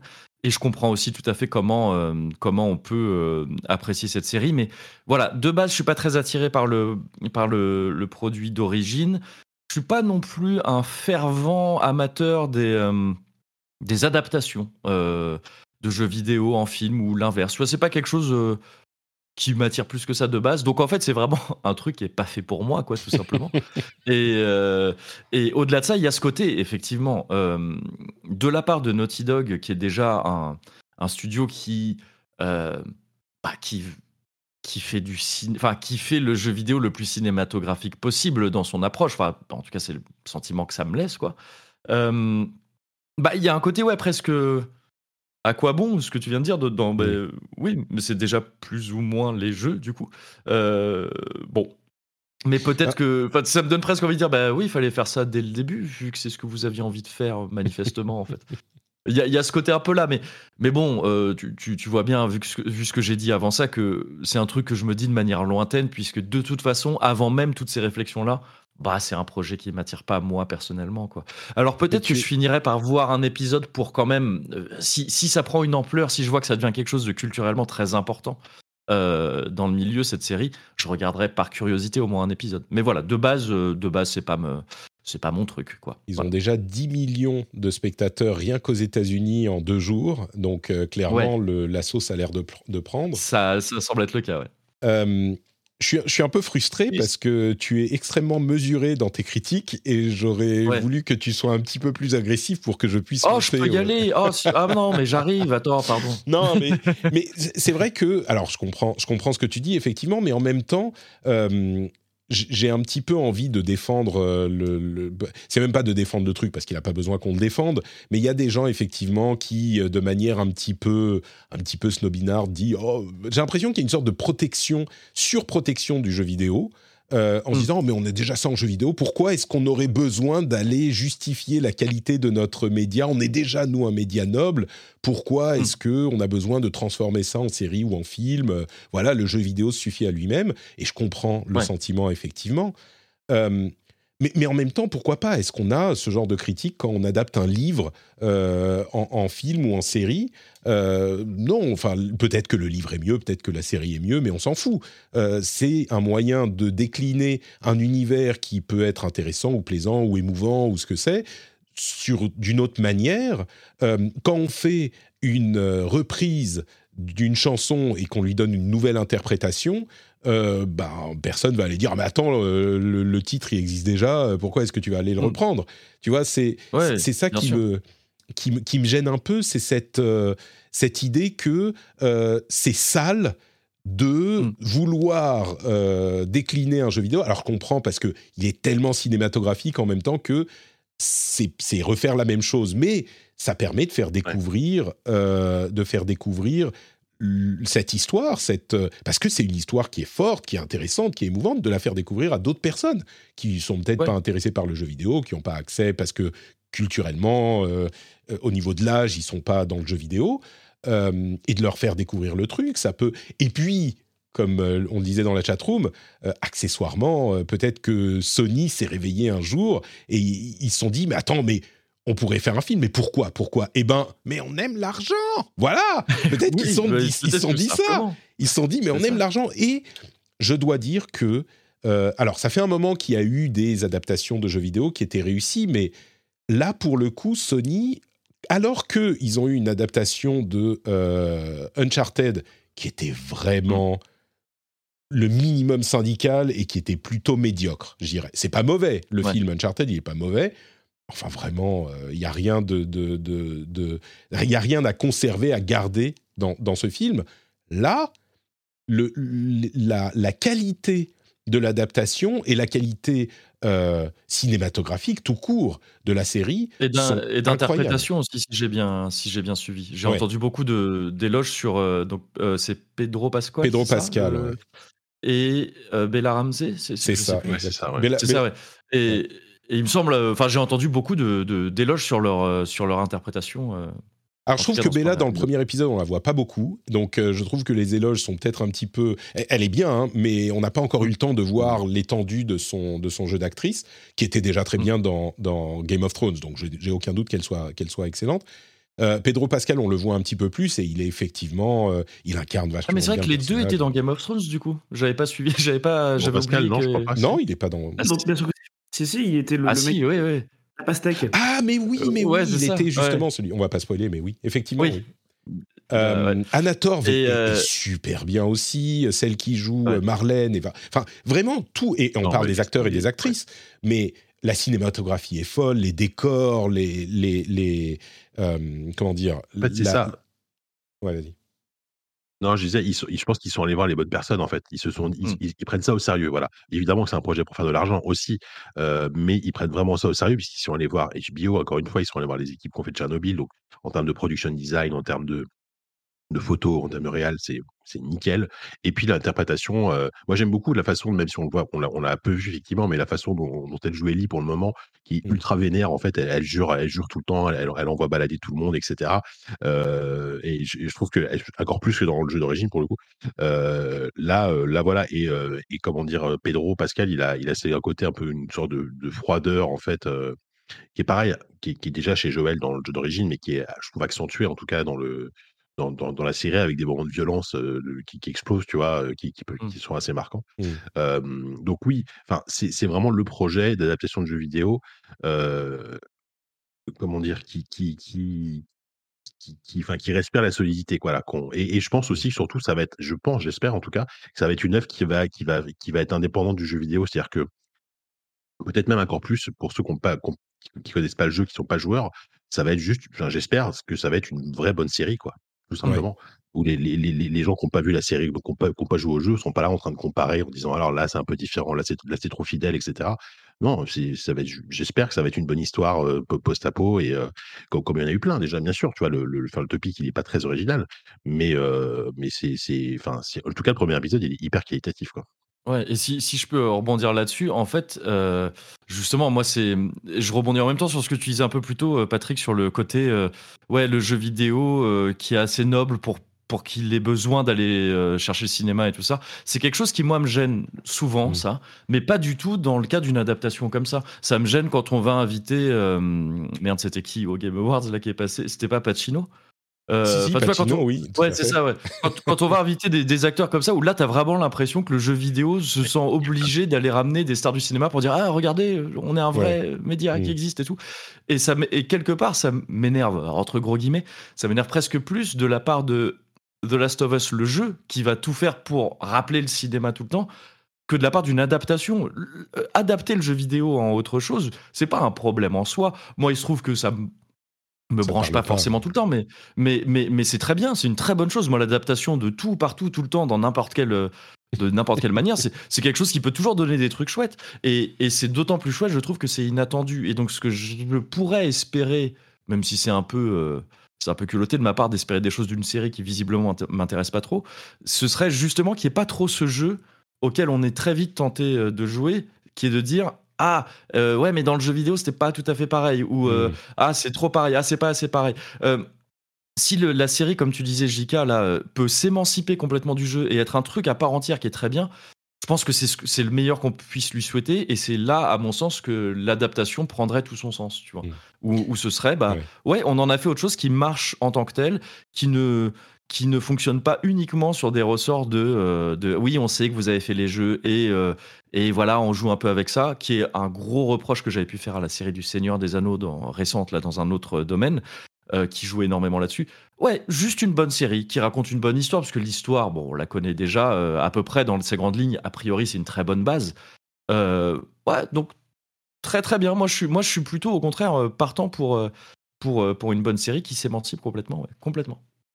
J'espère. euh, moi, je pense qu'ils vont, ils vont prendre des libertés avec euh, l'histoire du, du jeu, mais je serais content dans les deux cas. Si on a une, euh, une retranscription de l'histoire du jeu exacte, euh, je serais content. Et si on a quelque chose qui fait quelque chose de différent, je serais Mm. content aussi. Mais, mais ce que j'espère, c'est que la série sera suffisamment populaire pour que tu décides de la regarder et qu'au final, tu Ouais, te dises. Ah bah ouais, en fait, c'était pas mal. Tu vois, c'est ça Ouais, que ouais, mais je euh, suis. Et quelque part, c'est ce que je souhaite parce que- aussi, hein. Je- Mhm. parce que je préfère, euh, je préfère voir une chouette série que continuer à dire oh, je suis pas fan. Ouais. Moi, si je découvre une série qui me plaît, euh, je suis ravi. Je suis Cool. ravi. Donc oui, oui, je, je, je- je laisse un peu passer là parce que voilà, bon, pour l'instant, il y a d'autres trucs qui me qui m'attirent plus en ce moment, quoi. Mais mais je je On en reparle. je suis pas Dans- du tout opposé au fait de la mater. Ouais, c'est ça. On peut en On en reparle dans, dans 9 quelques mois. semaines, enfin dans 8 semaines, quand elle sera terminée. Et, on Et verra. peut-être que j'irai, mais c'est la meilleure série du monde. Bah, en tout cas, je crois que. euh, Les connaissants, tu dis non, je pense pas, mais bon. Oui, c'est possible que non, effectivement. Mais, Mais, bon. mais j'ai l'impression qu'au moins, euh, ce qu'on peut lui, euh, lui attribuer, c'est le fait qu'elle soit la, la série la plus. euh, euh, comment dire Qui a le plus de respect pour le matériau de base. Et c'est la première Mm. fois, je crois. Il y a déjà eu des bons films ou des bonnes séries faits à partir de jeux vidéo. Mais là, on est vraiment dans un scénario, et je vais conclure là-dessus, dans un scénario où on a un respect pour le matériel de base, je dirais même une révérence pour le matériel de base qui est euh, complètement établi. C'est-à-dire qu'on sent que c'est pas le- la télé ou le, ou le cinéma qui viennent qui disent Ok, alors vous avez fait quoi? On, on va le faire, mais bien. Genre, on va le faire, mais pour le ciné, quoi. On va le faire euh, entre adultes. C'est pas ça. C'est on vient et on se dit Ok, alors l'œuvre maîtrisée que vous avez euh, créée, on va se mettre à son service et essayer d'en tirer une version dans un média différent qui sera aussi respectueuse que possible des qualités euh, que vous avez exprimées, des qualités artistiques, culturelles que vous avez exprimées dans cette œuvre-là. Et, et je crois pas que j'ai vu une autre adaptation de jeu vidéo qui ait eu, ou en tout cas qui semble montrer cette approche-là. Donc en ce sens-là, il y a quand même eu, excuse-moi, mais Patrick, Patrick, il y a quand même eu Super Mario le film quand même. Bah Donc, oui, euh, à c'est vrai. de là, on, On est d'accord. Non mais après, si je, si je puis me permettre, je vais revenir. euh. Ouais. C'est sûr. Oui. Là, je vais revenir titiller un petit peu, mais en fait, ça me paraît entre guillemets facile dans le sens où c'est pas. C'est déjà c'est ce que je disais un peu au début. C'est que c'est un, oui, c'est ça. C'est un film qui adapte presque un film. C'est un film qui adapte un jeu vidéo qui passe son temps à dire ah j'aimerais bien devenir le cinéma quand je serai grand. Et, et donc, donc oui, en fait, ce, tort ce- ce- là-dessus. ce respect me semble plus facile, tu vois, à, à, à installer parce qu'en fait, il y a moins de difficultés dans l'adaptation que par exemple un Super Mario. Tu vois, un Super Mario, Ah oui, comment voilà, t'adaptes ça en film? C'est une question euh, euh, dingue à, à, à laquelle répondre. Alors que là, ad- Alors, on aura la adapter, réponse euh, dans trois mois. hein. Ouais, c'est ça. C'est un projet qui est beaucoup plus confortable à appréhender que effectivement adapter Tetris ou, euh, ou Super Mario. En Voilà. C'est ça, Ah. c'est ça. Et en fait, vu que ça manipule déjà les mêmes codes, c'est. euh, On est d'accord. Voilà, ça me semble plus facile, entre guillemets, tu vois. Donc ce Mais- constat me, me paraît pas si étonnant. Ouais, mais regarde, regarde Uncharted par exemple. Euh, Oui, bah, c'est c'est vrai, pas du c'est tout vrai. réussi. Alors que, C'est bon, vrai, c'est peut-être moins Oui. 1, mais, euh, mais, mais c'est pas du tout réussi, alors que c'est un petit peu la même approche. Bon, ils, ils pouvaient. Je dis un, petit- un petit peu moins le 1, mais en fait, il, se, il prend beaucoup du, du, du 2 et du 3 aussi. Donc, euh, ça Ouais. veut rien dire. Mais, et tu vois, ils ont, ils ont un petit peu planté le truc. Ils n'ont pas du tout réussi à tirer la force. Et je suis d'accord avec ce que tu dis, mais je trouve que quand même, c'est. euh, c'est c'est c'est une approche qui est euh, euh, enfin c'est un pas, peut-être un tournant mais ils, ils auraient pu le, le faire euh, salement quoi ils auraient pu aussi Oui, oui, c'est vrai, c'est vrai. c'est vrai. Bon donc voilà pour euh, les jeux et du coup le film euh, qu'on a regardé. Il reste quelques petites news à traiter rapidos et on va se lancer tout de suite dans le reste de l'actualité. La Switch a dépassé les 7 millions de consoles vendues en France. Euh, Returnal arrive sur PC le 15 février pour seulement 60 euros. Et la news la plus importante de ces trois de loin, euh, Power Wash Simulator va en 2023 avoir un contenu bonus qui vous laissera nettoyer le manoir de Lara Croft, euh, qui est partie en aventure, mais qui a bien sali son manoir. Donc, euh, si vous vouliez des, défis un peu plus importants dans Power Wash Simulator, voilà, vous pouvez y aller. Il y, a- un marchand, il y a, des crossovers de fou à faire avec un jeu comme ça, quoi. Imagine, je sais pas, ouais, Poulard, euh, oui, euh, enfin, je sais pas, des trucs, des trucs de C'est- liste, de grosses licences, tu sais, hyper connues, genre les, les, Mais autant l'étoile que de la mort de. Star Wars, sur des trucs comme ça, quoi. Le, le truc, c'est que. de Last of euh, Us, imagine. Ouais. Voilà. En fait, pour, pour Tomb Raider, c'est parce que le, le jeu est édité par Square Enix, et vu que la, Tomb Raider, ça appartenait à Square Enix il n'y a pas si longtemps, ils ont fait un Ah, crossover facile, c'est pour ça. je savais Ouais. même pas que c'est Square Enix en a. Et oui, oui, alors je, c'est. c'est Power Square Simulator, Enix, c'est édité euh, par Square Enix. Eh oui, Ils, oui, avaient- oui. ils ont eu l'œil euh, l'œil qu'il Ouais. fallait. Euh, un truc que je Ça dirais va, sur ça, va être, ça va être- ça va être le jeu service, sur- c'est le jeu de service de Square Enix, personne n'a vu venir, tu vois. Improbable. Ils ont raté Ma- Marvel's Avengers, mais Power Wash Simulator. euh, euh, le prochain, ça sera Crossover Naruto. Euh, un truc que je dirais sur le trailer, il dure 30 secondes et ça te fait le petit cling de genre t'as nettoyé cette partie euh, 15 fois. Je peux vous assurer que dans le jeu, c'est pas du tout aussi facile de- d'avoir ce cling très satisfaisant pour dire t'as nettoyé. Tu restes 10 minutes à chercher les 2% qui restent sur la partie, mais bon, bref. Euh, quoi d'autre? Euh, Il y a eu quelques trailers, machin, on va pas forcément en parler. Il y a un nouveau jeu de Riot Forge qui a été leaké, enfin de Riot, la partie euh, travail avec éditeur tiers, avec développeur tiers, euh, qui a été leaké visiblement, qui s'appelle Mage Seeker, qui serait un jeu d'action. Alors peut-être qu'il serait annoncé bientôt. Si vous aimez League of Legends, le- la partie histoire a l'air plutôt cool. Un Battle Royale Dragon Quest, c'est euh, Oui. Turbo Ouais. qui qui diffuse cette euh, information sur Twitter. Alors là, tout de suite, t'es plus, t'es plus client, hein, Moguri. Euh, alors client, je sais pas, mais euh, mais c'est étonnant comme annonce quoi. J'ai vu passer ça via Sumimasen Turbo aussi. Et oui, c'est un peu le truc. comme je sais plus, c'est un des un des participants de Sumimasen Turbo qui disait ah bah ça remplit déjà le premier épisode. Et oui, c'est- bien d'entamer sur ce genre de truc un peu un peu fou. Mais bon, Square Enix a fait ça il y a pas longtemps avec FF7. Ça n'a pas super Euh, bien marché. Et c'est sur mobile ça aussi. a pas hein. super bien Il vient de marché. Dragon fermer, Ouais, ouais. Quest d'ailleurs, Champions et Oui, First ah oui, il l'a fermé, j'étais plus Et sûr. oui, Ouais, le, ouais. Il a le fermé. BRF, Enfin, il, a vient, il vient de fermer, genre, il, y a, il y a une semaine, quoi. Il est- Ouais. Ouais. Donc bon, bah il retente avec Dragon Quest. on- on Et puis il y avait même un Dragon Ball euh, Breakers, ah ouais, je m'en qui est pas, mais qui est pas un battle royale, donc c'est pas tout à fait la même chose. Ouais, ok. C'est Ouais. Dead by Daylight, en fait. C'est le même modèle. euh. C'est ça. Hmm, Ok, ouais. Euh, quoi d'autre? Tarisland, euh, le MMO de euh, Tencent qui va remplacer World of Warcraft. Euh, c'est, vous savez qu'ils n'ont pas réussi à signer le renouvellement de euh, l'exploitation de la licence en Chine, donc ils se sont dit, bah, on va faire un, un MMO. Seriez-vous surpris si je vous disais que ça ressemble un petit peu à World of Warcraft? Euh, bon. Quand même. hein. Il y, a- il y a des trucs qui sont un petit peu originaux dans le design, mais il y a quand même des choses où tu dis, mais j'ai déjà vu ça quelque part, je crois. Bon. Ouais, ouais, ouais. Cartoon, ça fait wou, quoi. Déjà, Pardon? euh... Cartoon, ça fait wou, quoi. Ouais, oui, non, mais c'est vrai. Mais il y a quand même des trucs où tu dis ah bah oui, donc là c'est telle zone, là c'est telle zone. Euh, ils ont genre les, les, les comment dire les montgolfières, pas les montgolfières, les ballons avec euh, les vaisseaux, les, les navires en dessous. Enfin, il y a bon, plein de trucs comme ça. Mm.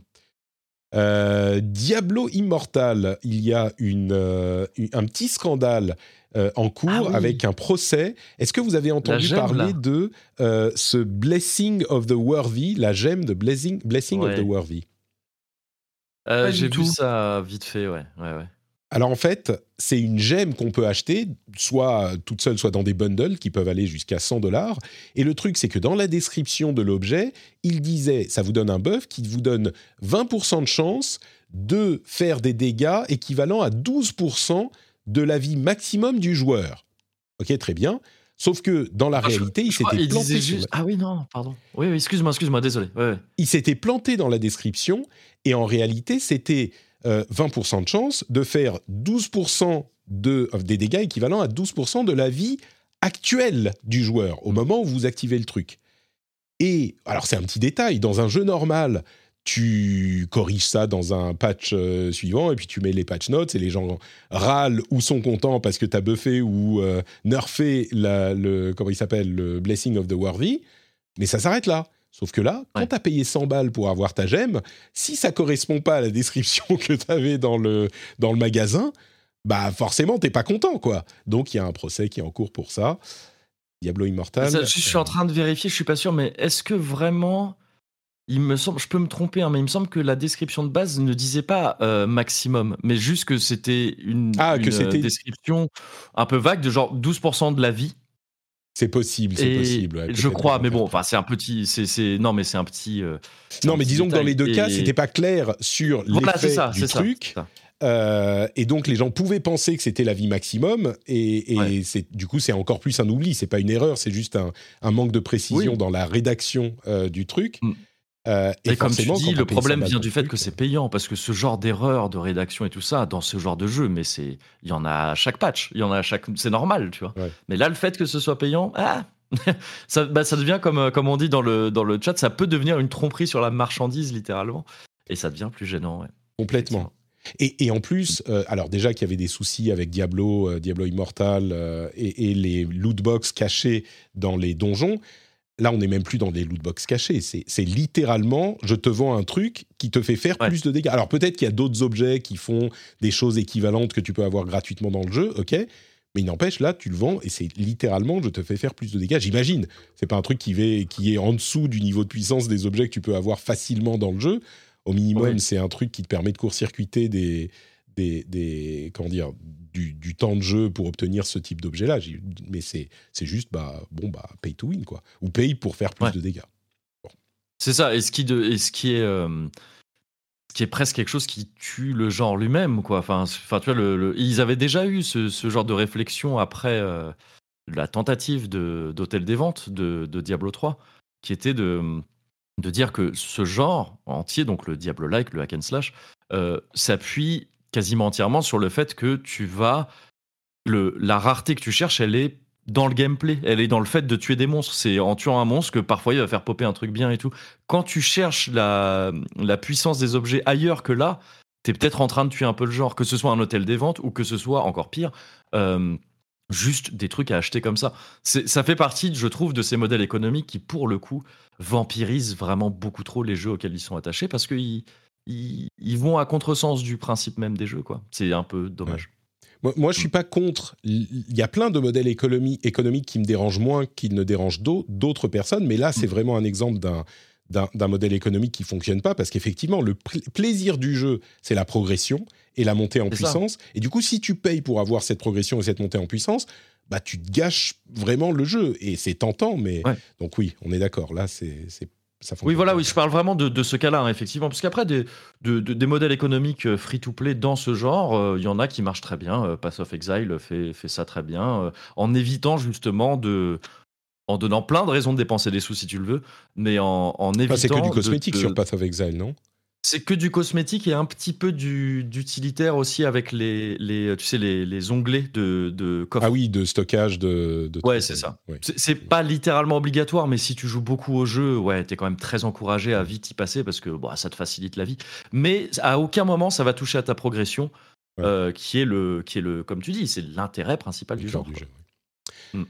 Euh, on va va pas vraiment évoquer le, le truc qui s'est passé avec Donjons et Dragons. Si vous suivez l'Open Game Li- License et la manière dont ils ont voulu la changer pour euh, Mm. faire des licences sur le truc, ils ont, ils ont euh, fait marche arrière complètement. Ils ont émis euh, deux messages d'excuses à trois jours Ouais. d'intervalle parce que c'était la fin du monde. C'était un truc un petit peu assez intéressant. Ouais. Et puis, Bah, ils, ils sont déjà à moitié en train de tuer Magic, Wizards of the Coast. C'est assez terrible hein, toute cette année là pour Magic. Et qui donc, s'est oui, passé pour Magic pas J'ai pas bien suivi moi. Oh, il y a eu pas. En fait, c'est un truc qui est, qui est quand même euh, qui date de plusieurs années. hein. C'est le. Ils, ils arrivent de plus en plus dans un modèle économique qui est assez terrible avec des avec ouais, des, des cartes en série limitée dans tous les sens, des trucs un peu un peu Encore plus que c'était le cas avant. Voilà, c'est ça, encore plus. Et là, il y a surtout eu ce qui a été dur à avaler pour euh, les pour les amateurs de Magic cette année, c'est la célébration des 30 ans de la licence qui s'est faite en vendant des euh, paquets de cartes euh, qui coûtaient, je crois, je, je, ça va paraître énorme, mais j'espère, ne, je pense vraiment pas me tromper. Je crois que c'était le prix d'entrée, c'était 1000 euros pour 3 ou 4 paquets, je crois, de pas beaucoup de cartes. hein. Et c'était donc des trucs collector, mais euh, et y compris des trucs qui étaient censés pas être réédités, tout ça. Mais Parce euh, qu'ils ont refait un Lotus mais- noir. bah, je, je crois, je, je me demande oui. s'il n'y a pas un Lotus noir, mais qui était en plus en plus, le pire, c'est que c'est des, ce qu'on pourrait appeler des proxys, dans le sens où c'est des cartes qui ne sont même pas utilisables en jeu officiellement. Elles ont des dos spéciaux, etc. Ah oui. C'est juste, c'est des, Oh, bah, c'est de la collection, c'est pour, vois. euh, ouais, c'est de la, c'est de la collection, mais tu vois. ça, ça, ça me gêne pas si c'est pas. Ouais, non mais oui, mais à 1000 euros de prix d'entrée, Hmm.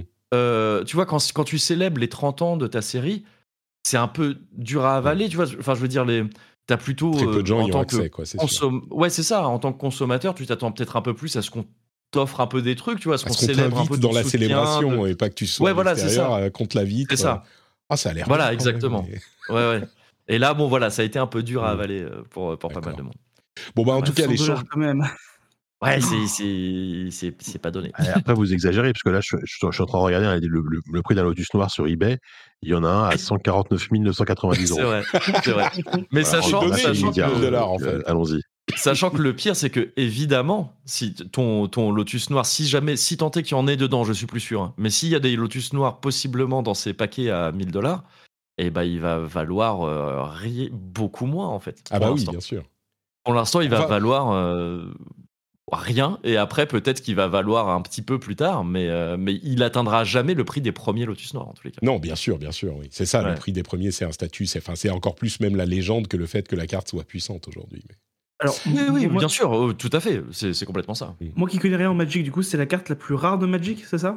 Oh, c'est est-ce que c'est la plus rare C'est la plus emblématique? Euh, D'accord. c'est c'est la plus emblématique. Il y a des cartes beaucoup C'est une plus des rares premières ça, qui a été bannie parce qu'elle était trop puissante et. euh, Elle fait- ouais, c'est ça. Elle fait partie en fait de, de, de ce qu'on appelle le P9 euh, en Magic, euh, qui est euh, qui est. euh, Est-ce qu'elle en fait partie? Oui, elle en fait partie. De- de- Il y a une série de neuf premières cartes qui sont aujourd'hui beaucoup trop puissantes, qui seront jamais rééditées, etc. Et, et c'est surtout que il y a d'autres cartes du P9 qui sont aussi rares. hum, Mais en fait, celle-là, c'est celle qui a pris les projecteurs. Quoi. C'est ah, c'est le Lotus noir. C'est la première dont on a entendu parler en disant euh, ah oui, euh, il y a une carte Magic qui se revend à, vous vous rendez compte, je sais pas combien de, de- de centaines de- d'euros. Ouais. À l'époque, c'était déjà ouf, et puis maintenant, c'est devenu de plus en plus dingue. Le magazine, un des magazines euh, cultes de, de Magic s'appelait Lotus Noir, ou s'appelle toujours Lotus Noir, d'ailleurs, le, le magazine officiel peut-être. Donc bon, voilà, c'est plus une question de, de culte que de, que de rareté pure, parce qu'il y a des cartes Ouais, qui sont bien plus rares que ça. Il y a, il y a des cartes qui ont été offertes en récompense à des joueurs euh, qui sont édités à un seul exemplaire et qui sont en fait de fait beaucoup plus rares que le, que, que le Lotus Noir. et Ok, c'est la donc il y a une vraie aura autour du truc, quoi. Ah, c'est ça, il y a une Ouais, vraie voilà, c'est ça, c'est ça. Ok. Et donc, cette Open Gaming License, qui est une licence de Donjons et Dragons qui permet aux gens de construire euh, des propriétés à eux sur Donjons et Dragons, a été euh, leakée, une révision a été leakée. Et en fait, euh, Donjons et Dragons voulait visiblement, enfin Donjons et Dragons, Wizards of the Coast voulait visiblement euh, re- donner des ça, ouais, licences et renégocier les licences pour permettre de monétiser la chose. Il disait, vous devez nous donner, euh, plus, 25% de vos...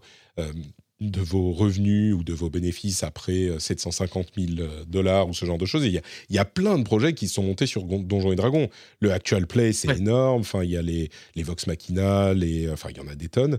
Euh, et donc, ça a, fait, ça a créé des, un, un tremblement de terre dans cette communauté. Et ils sont revenus en arrière. Ils ont dit non, on va pas. Et puis là, ensuite, ils ont dit non, mais vraiment, vraiment, on va pas. Désolé, on a fait n'importe quoi. Mais bon. Ouais. Donc, bref. Bah, je connais au moins une personne personnellement qui a dû vraiment avoir un, sou- un souffle de, de soulagement euh, suite à ça parce qu'il est complètement dans ce business-là de, de, de, Oui. de le, Tu- du tu penses à commerce de la licence. ou- Euh, non, non, Ah. non. à- je sais pas si tu connais à, à une, d'une connaissance commune. Je veux pas en Ah, dire plus là. Euh, et- mais qui, qui, qui, dont le métier est de créer des objets et des, du contenu pour les campagnes euh, Mm. Donjons et Dragons et qui était très très inquiété par ça. Ah, mais il y a- oui, il y a Euh, tout et- un écosystème énorme qui s'est Ah oui, oui. créé autour de ça. Mm. Et euh, donc, bref. Et Bon, donc là, ouais, ouais, il, il doit être très rassuré. C'est ça, ils sont revenus en arrière. Et puis pour ça. finir, parler de film un tout petit peu encore, euh, John Wick, le, le réalisateur de John Wick, devrait réaliser le movie, le movie, le film Rainbow Six. Et moi, étant grand fan de John Wick, je me dis pourquoi pas? Tout à coup, euh, Rainbow Six, euh, hier, je me disais mais rien à foutre que ça soit en film. Et là, peut-être que ça pourrait être intéressant. Il s'appelle Chad euh, Stahelski. On verra. Et le réalisateur de toute la, licence, de toute la licence John Wick, c'est ça? C'est le même qui a fait tout, euh, tous les fait les quatre, mais euh, Ouais. Et Ouais, c'est surtout un, choré- un- euh. un chorégraphe de Mmh, combat ouais, de, talent, quoi. Ouais, ouais, ouais. Et c'est lui qui réalise le 4, donc j'imagine qu'il a fait les trois autres avant. Hum, hum, ok. Ben, peut-être qu'on rentre effectivement dans une nouvelle ère du respect du jeu vidéo dans ses adaptations. Parce que là aussi, hein, mettre, euh, mettre ce mec-là euh, euh, à l'adaptation de, de Rainbow Six, c'est quand même un signe de. Ouais, Et un on- peu étrange, c'est on qu'à la base, on c'est quand, même- aller. c'est quand même des gameplays un peu posés, un peu lents. Ouais, c'est ça. C'est ça un peu le truc. ouais, Ce qui n'est pas vraiment John Wick. Donc, Ouais. il faudra Oui, voir c'est- le. C'est pas Max Ouais. Payne, quoi. Même si Rainbow Six, j'ai l'impression depuis. Ouais, enfin, j'ai l'impression Oui. que le, le Rainbow Six en cours, là, j'ai oublié le nom, Bah, euh, s'éloigne un petit peu. Siege, ouais, voilà, c'est ça. J'ai l'impression que ça s'éloigne un petit peu du côté plus contenu. Moi, non, moi je dis, non, c'est c'est Ghost Recon qui s'est beaucoup éloigné du truc de base. Rainbow Six, euh, ça a toujours été les unités GIGN d'élite, euh, tu vois, qui rentrent pour les situations de crise avec otages, ce genre de choses. Donc ça s'éloigne Ouais, un mais tout là, y petit a- peu, mais Il n'y a pas tout un tas de trucs maintenant avec à moitié des zombies et tout ça et des pouvoirs et tout. Il me Ah, semble avoir. oui, c'était ah oui, c'était ça, un jeu à le- part, c'était euh, extra. Ah oui, oui. c'était oui, mais extraction, effectivement, ouais, t'as raison. En fait, Qui il y, avait un était, mode, euh, il y avait un mode dans Siege et ils en ont fait un jeu complet qui s'appelait Extraction, qui était vraiment un Left 4 Dead-like euh, avec euh, le côté plus tactique de Rainbow Six. Ouais. Ouais. Mais euh, qui a pas vraiment il- marché. il- Ouais, voilà. Ouais. Mais disons que voilà, ils ont déjà tenté un peu de, de pimenter la licence, si Mm. j'ose dire. Enfin, de la. ouais, du coup, est-ce qu'on peu. verra des, des aliens, comment ils s'appelaient, je sais plus, les aliens euh, de, de extraction ou des zombies dans le film Rainbow Six Mm. Euh, Connexion avec euh, The Last of Us, la boucle est bouclée, tout le monde est content. ça. Il y a aussi un autre truc sur lequel j'aimerais attirer votre attention, c'est Hello Tomorrow. Hello Tomorrow, c'est une série qui va arriver sur Apple TV Plus et c'est carrément euh, euh, Fallout la série. C'est incroyable l'esthétique. Alors l'esthétique de Fallout n'est pas propre à Fallout, mais c'est l'esthétique Mm. euh, science-fiction des années 50. Mais c'est pile ça. Je vais pas jouer la vidéo euh, dans le live parce que Apple, j'ai toujours peur qu'il me, Oui, bloque. ouais. Mais c'est genre les voitures des années 50 qui volent, les robots euh, esthétiques Mm. euh, pile euh, de cette époque, enfin ce genre de truc. Et, et ça a l'air. enfin, alors, je sais pas du tout ce que voudra la série. Généralement, Apple TV, c'est plutôt pas mal. Euh, mais c'est. Ah oui, là, le screen que tu mets avec le chien, c'est très parlant, là. Le, le truc, euh, ouais. 100% Fallout. Allez voir, ça s'appelle Ouais. Hello Tomorrow. C'est avec un. Et, l'acteur, ça a l'air d'être un. Enfin, c'est celui qui jouait dans The Morning Show, donc qui n'est pas une série incroyable, mais lui, il était très bon dans The Morning Show. Donc, Mm. euh, Il est- Je Moi, vois j'aime bien Alien le nom de Covenant show. Billy Crudup. et dans Alien Covenant, bon. effectivement, ouais. Mm. Alors, ça- Ouais. attendez, c'est dispo quand? C'est en mars, je crois, le 17 février. Donc, ça arrive Oh, bah, ça, bientôt.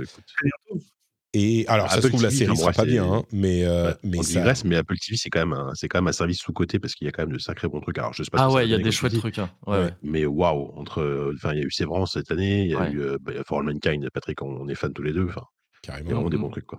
Euh, Severance. euh, non, mais Apple TV, c'est vachement bien. Mm.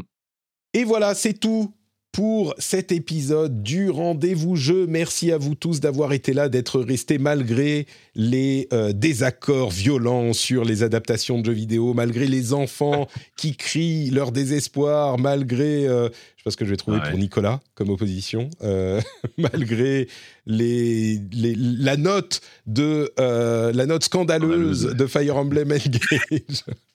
Toujours plus. Euh, merci à vous tous d'avoir été là. Avant de se quitter, bien sûr, est-ce qu'on peut vous demander où on vous retrouve sur Internet et ailleurs? Jika, dis-nous tout. Je suis promis. Euh, sur, euh, bah, sur ZQSD, bien sûr, le, le- le podcast que vous connaissez probablement, parce que, enfin, au moins de nom, parce que j'en parle à chaque fois que je viens dans l'émission. Donc euh, voilà, il serait peut-être temps de se mettre à l'écouter, s'il vous plaît, si vous ne l'avez pas fait encore. C'est quoi Et, cette histoire de mini-épisode que j'ai vu sur Twitter là? Oui, alors en fait, euh, je- rapidement, euh, à la fin du mois, dans même pas dans quelques jours, euh, on, on va fêter les 10 ans de ZQSD. Euh, on a commencé en Incroyable. janvier 2013, ouais, fin janvier 2013, le premier numéro, et on on a- on- on on n'a pas pu s'organiser correctement ce mois-ci pour faire quelque chose, donc on va faire un, un gros numéro, on espère, enfin même pas on espère, on est sûr. Euh, la, la date, on la communiquera plus tard, mais euh, un, un samedi en fait en direct sur Twitch, on, va faire ça dans la cave de l'apéro du Capitaine. Là, on a commencé en plus, donc c'est cool. Bref, et en attendant, du coup, pour occuper le terrain, on sort une série de, de mini-épisodes où euh, chaque membre de la rédaction avec moi re- revient sur ses attentes 2023. Donc là, on a sorti Walou, euh, Corentin, il y, a- il y a deux jours. Et là, il y a Sophie qui vient de l'épisode Sophie, avec Sophie qui va sortir. Et Odo. Voilà, on va étaler un petit peu les sorties pour histoire d'avoir quand même des petits podcasts qui sortent euh, d'ici la fin du mois. Donc c'est nos attentes 2023. À chaque fois, ça dure aller 20-30 minutes. Ça permet, ça permet d'avoir un petit peu de ZQSD en attendant quand même le, le gros numéro de, de- du mois prochain. Quoi. Alors, si je puis me voilà. permettre, euh, Jika, euh, Corentin a déjà euh, sorti la date. Hein, euh, si tu Oui, je sais. mais oui, ah oui. tout. oui, Mais oui, c'est- je- c'est un en fait, je te- en fait, On va eu envoyer les takedown notices à Twitter et tout. En fait, je, je donne pas la date parce que je m'en souviens plus. Donc, euh, non, c'est le 4 février, voilà. C'est ça. Ce sera le 4 février. Ce sera le 4 février, oui, ce sera le 4 février en direct sur Twitch. On va, donc ce sera enfin, enfin, ce sera à partir de 19h probablement, jusqu'à probablement un peu tard. Voilà, on va, on va pouvoir fêter un peu ça dans les meilleures conditions possibles, probablement, ou pas. Bien. Magnifique. Euh, Kevin, où es-tu? Ouais, Dans quel euh, coin de l'internet es-tu? Oh, je suis, je suis toujours dans mon petit compris, coin à moi. C'est ça, oui, oui, incroyable. incroyable. Un coin euh, que je qualifierais de hum, confortable. J'apprécie. Euh, oui, bah toujours le, le Cozy Corner, effectivement. Pareil, hein, j'en reparle à chaque fois, donc on commence à connaître euh, avec euh, Médoc toujours. Et, et là, on fait notre rentrée gentiment. On n'a pas pu, on n'a pas eu le temps d'enregistrer un épisode complet euh, après la, la rentrée là, donc on a fait un petit hors série et euh, on s'apprête à la reprendre vraiment le. La rentrée avec, euh, avec, on va essayer de, de revoir un peu tous nos, tous nos paliers Patreon. J'en dis pas plus pour le moment, mais c'est un truc Mhm. auquel on pense depuis un bail. On va essayer de revoir un peu tout ça pour, dans l'ensemble, rendre tout plus accessible. C'est-à-dire baisser les, baisser les, les, les prérequis pour avoir accès à, nos- à nos, différents, euh, nos différentes récompenses. Voilà. Et, et évidemment sur Twitch aussi, sur la chaîne euh, Alice Blaze, euh, sur laquelle on retrouve plus souvent Médoc que moi. Mais, euh, mais on est là-bas aussi. Parfait, merci beaucoup Kevin. Et euh, bah, Nicolas, du coup, où es-tu X, Cross Sable? Ah, donc ne commence pas. Écoute, on peut me retrouver sur Twitter, arrobase TheXable, et évidemment sur euh, JV. On peut retrouver mes tests, etc. Et euh, demain, si vous voulez, vu qu'on a parlé de Fire Emblem Engage, on va faire un gaming live justement sur la chaîne YouTube de JV pour euh, jouer en live, répondre à vos questions. Donc si vous avez des questions sur le jeu avant de le prendre, n'hésitez pas à passer une petite tête. Euh, Je répondrai avec plaisir à vos questions euh, en tout genre. Voilà. Magnifique, merci beaucoup à tous les trois. Pour ma part, euh, c'est Note Patrick sur tous les réseaux sociaux et partout. Vous retrouverez euh, dans les notes de l'émission les liens vers les comptes Twitter des euh, camarades qui étaient avec moi aujourd'hui, mais aussi vers tout ce que je fais. La chaîne Twitch, les replays sur YouTube, les VOD pour les podcasts, euh, que vous pouvez regarder en différé en vidéo si ça vous intéresse. Euh, vous avez aussi le Discord, qui est le meilleur endroit, le plus sympathique d'Internet, évidemment et le Patreon, patreon.com slash rdvjeux, si vous voulez soutenir cette émission et nous aider à continuer, nous permettre de continuer à faire ce travail qui nous passionne. Merci à tous et à toutes, on vous fait de gros bisous et on se retrouve dans une semaine pour un nouvel épisode. Entre parenthèses, je publierai dans quelques jours sur ce flux et sur le flux du rendez-vous tech euh, l'enregistrement d'un AMA Ask Me Anything FAQ que j'ai enregistré hier en live sur Twitch et je vais les reprendre de temps en temps. C'était plutôt sympa, ça s'est bien passé. Donc si ça vous plaît, dites-le moi. Euh, je pourrais en refaire, les, les remettre sur le flux. Je pense que c'était un bon moment et des trucs intéressants peut-être dont on a parlé. Ça sera dimanche normalement sur le flux. Gros bisous, à mardi pour le rendez-vous tech et à jeudi pour le rendez-vous jeu. Ciao ciao et je vais même faire en direct le générique. Bisous.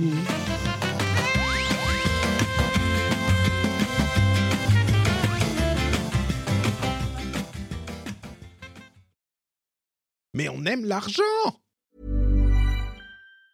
Planning for your next trip? Elevate your travel style with Quince. Quince has all the jet setting essentials you'll want for your next getaway, like European linen, premium luggage options, buttery soft Italian leather bags, and so much more. And it's all priced at 50 to 80% less than similar brands. Plus, Quince only works with factories that use safe and ethical manufacturing practices. Pack your bags with high-quality essentials you'll be wearing for vacations to come with Quince. Go to quince.com slash trip for free shipping and 365-day returns. Hi, I'm Daniel, founder of Pretty Litter. Did you know cats tend to hide symptoms of sickness and pain? I learned this the hard way after losing my cat, Gingy. So I created Pretty Litter, a health monitoring litter that helps detect early signs of illness by changing colors, saving you money and potentially your cat's life. Pretty Litter is veterinarian developed, and it's the easiest way to keep tabs on your fur baby's health right at home. Go to prettylitter.com and use code ACAST for 20% off your first order and a free cat toy. Terms and conditions apply. See site for details.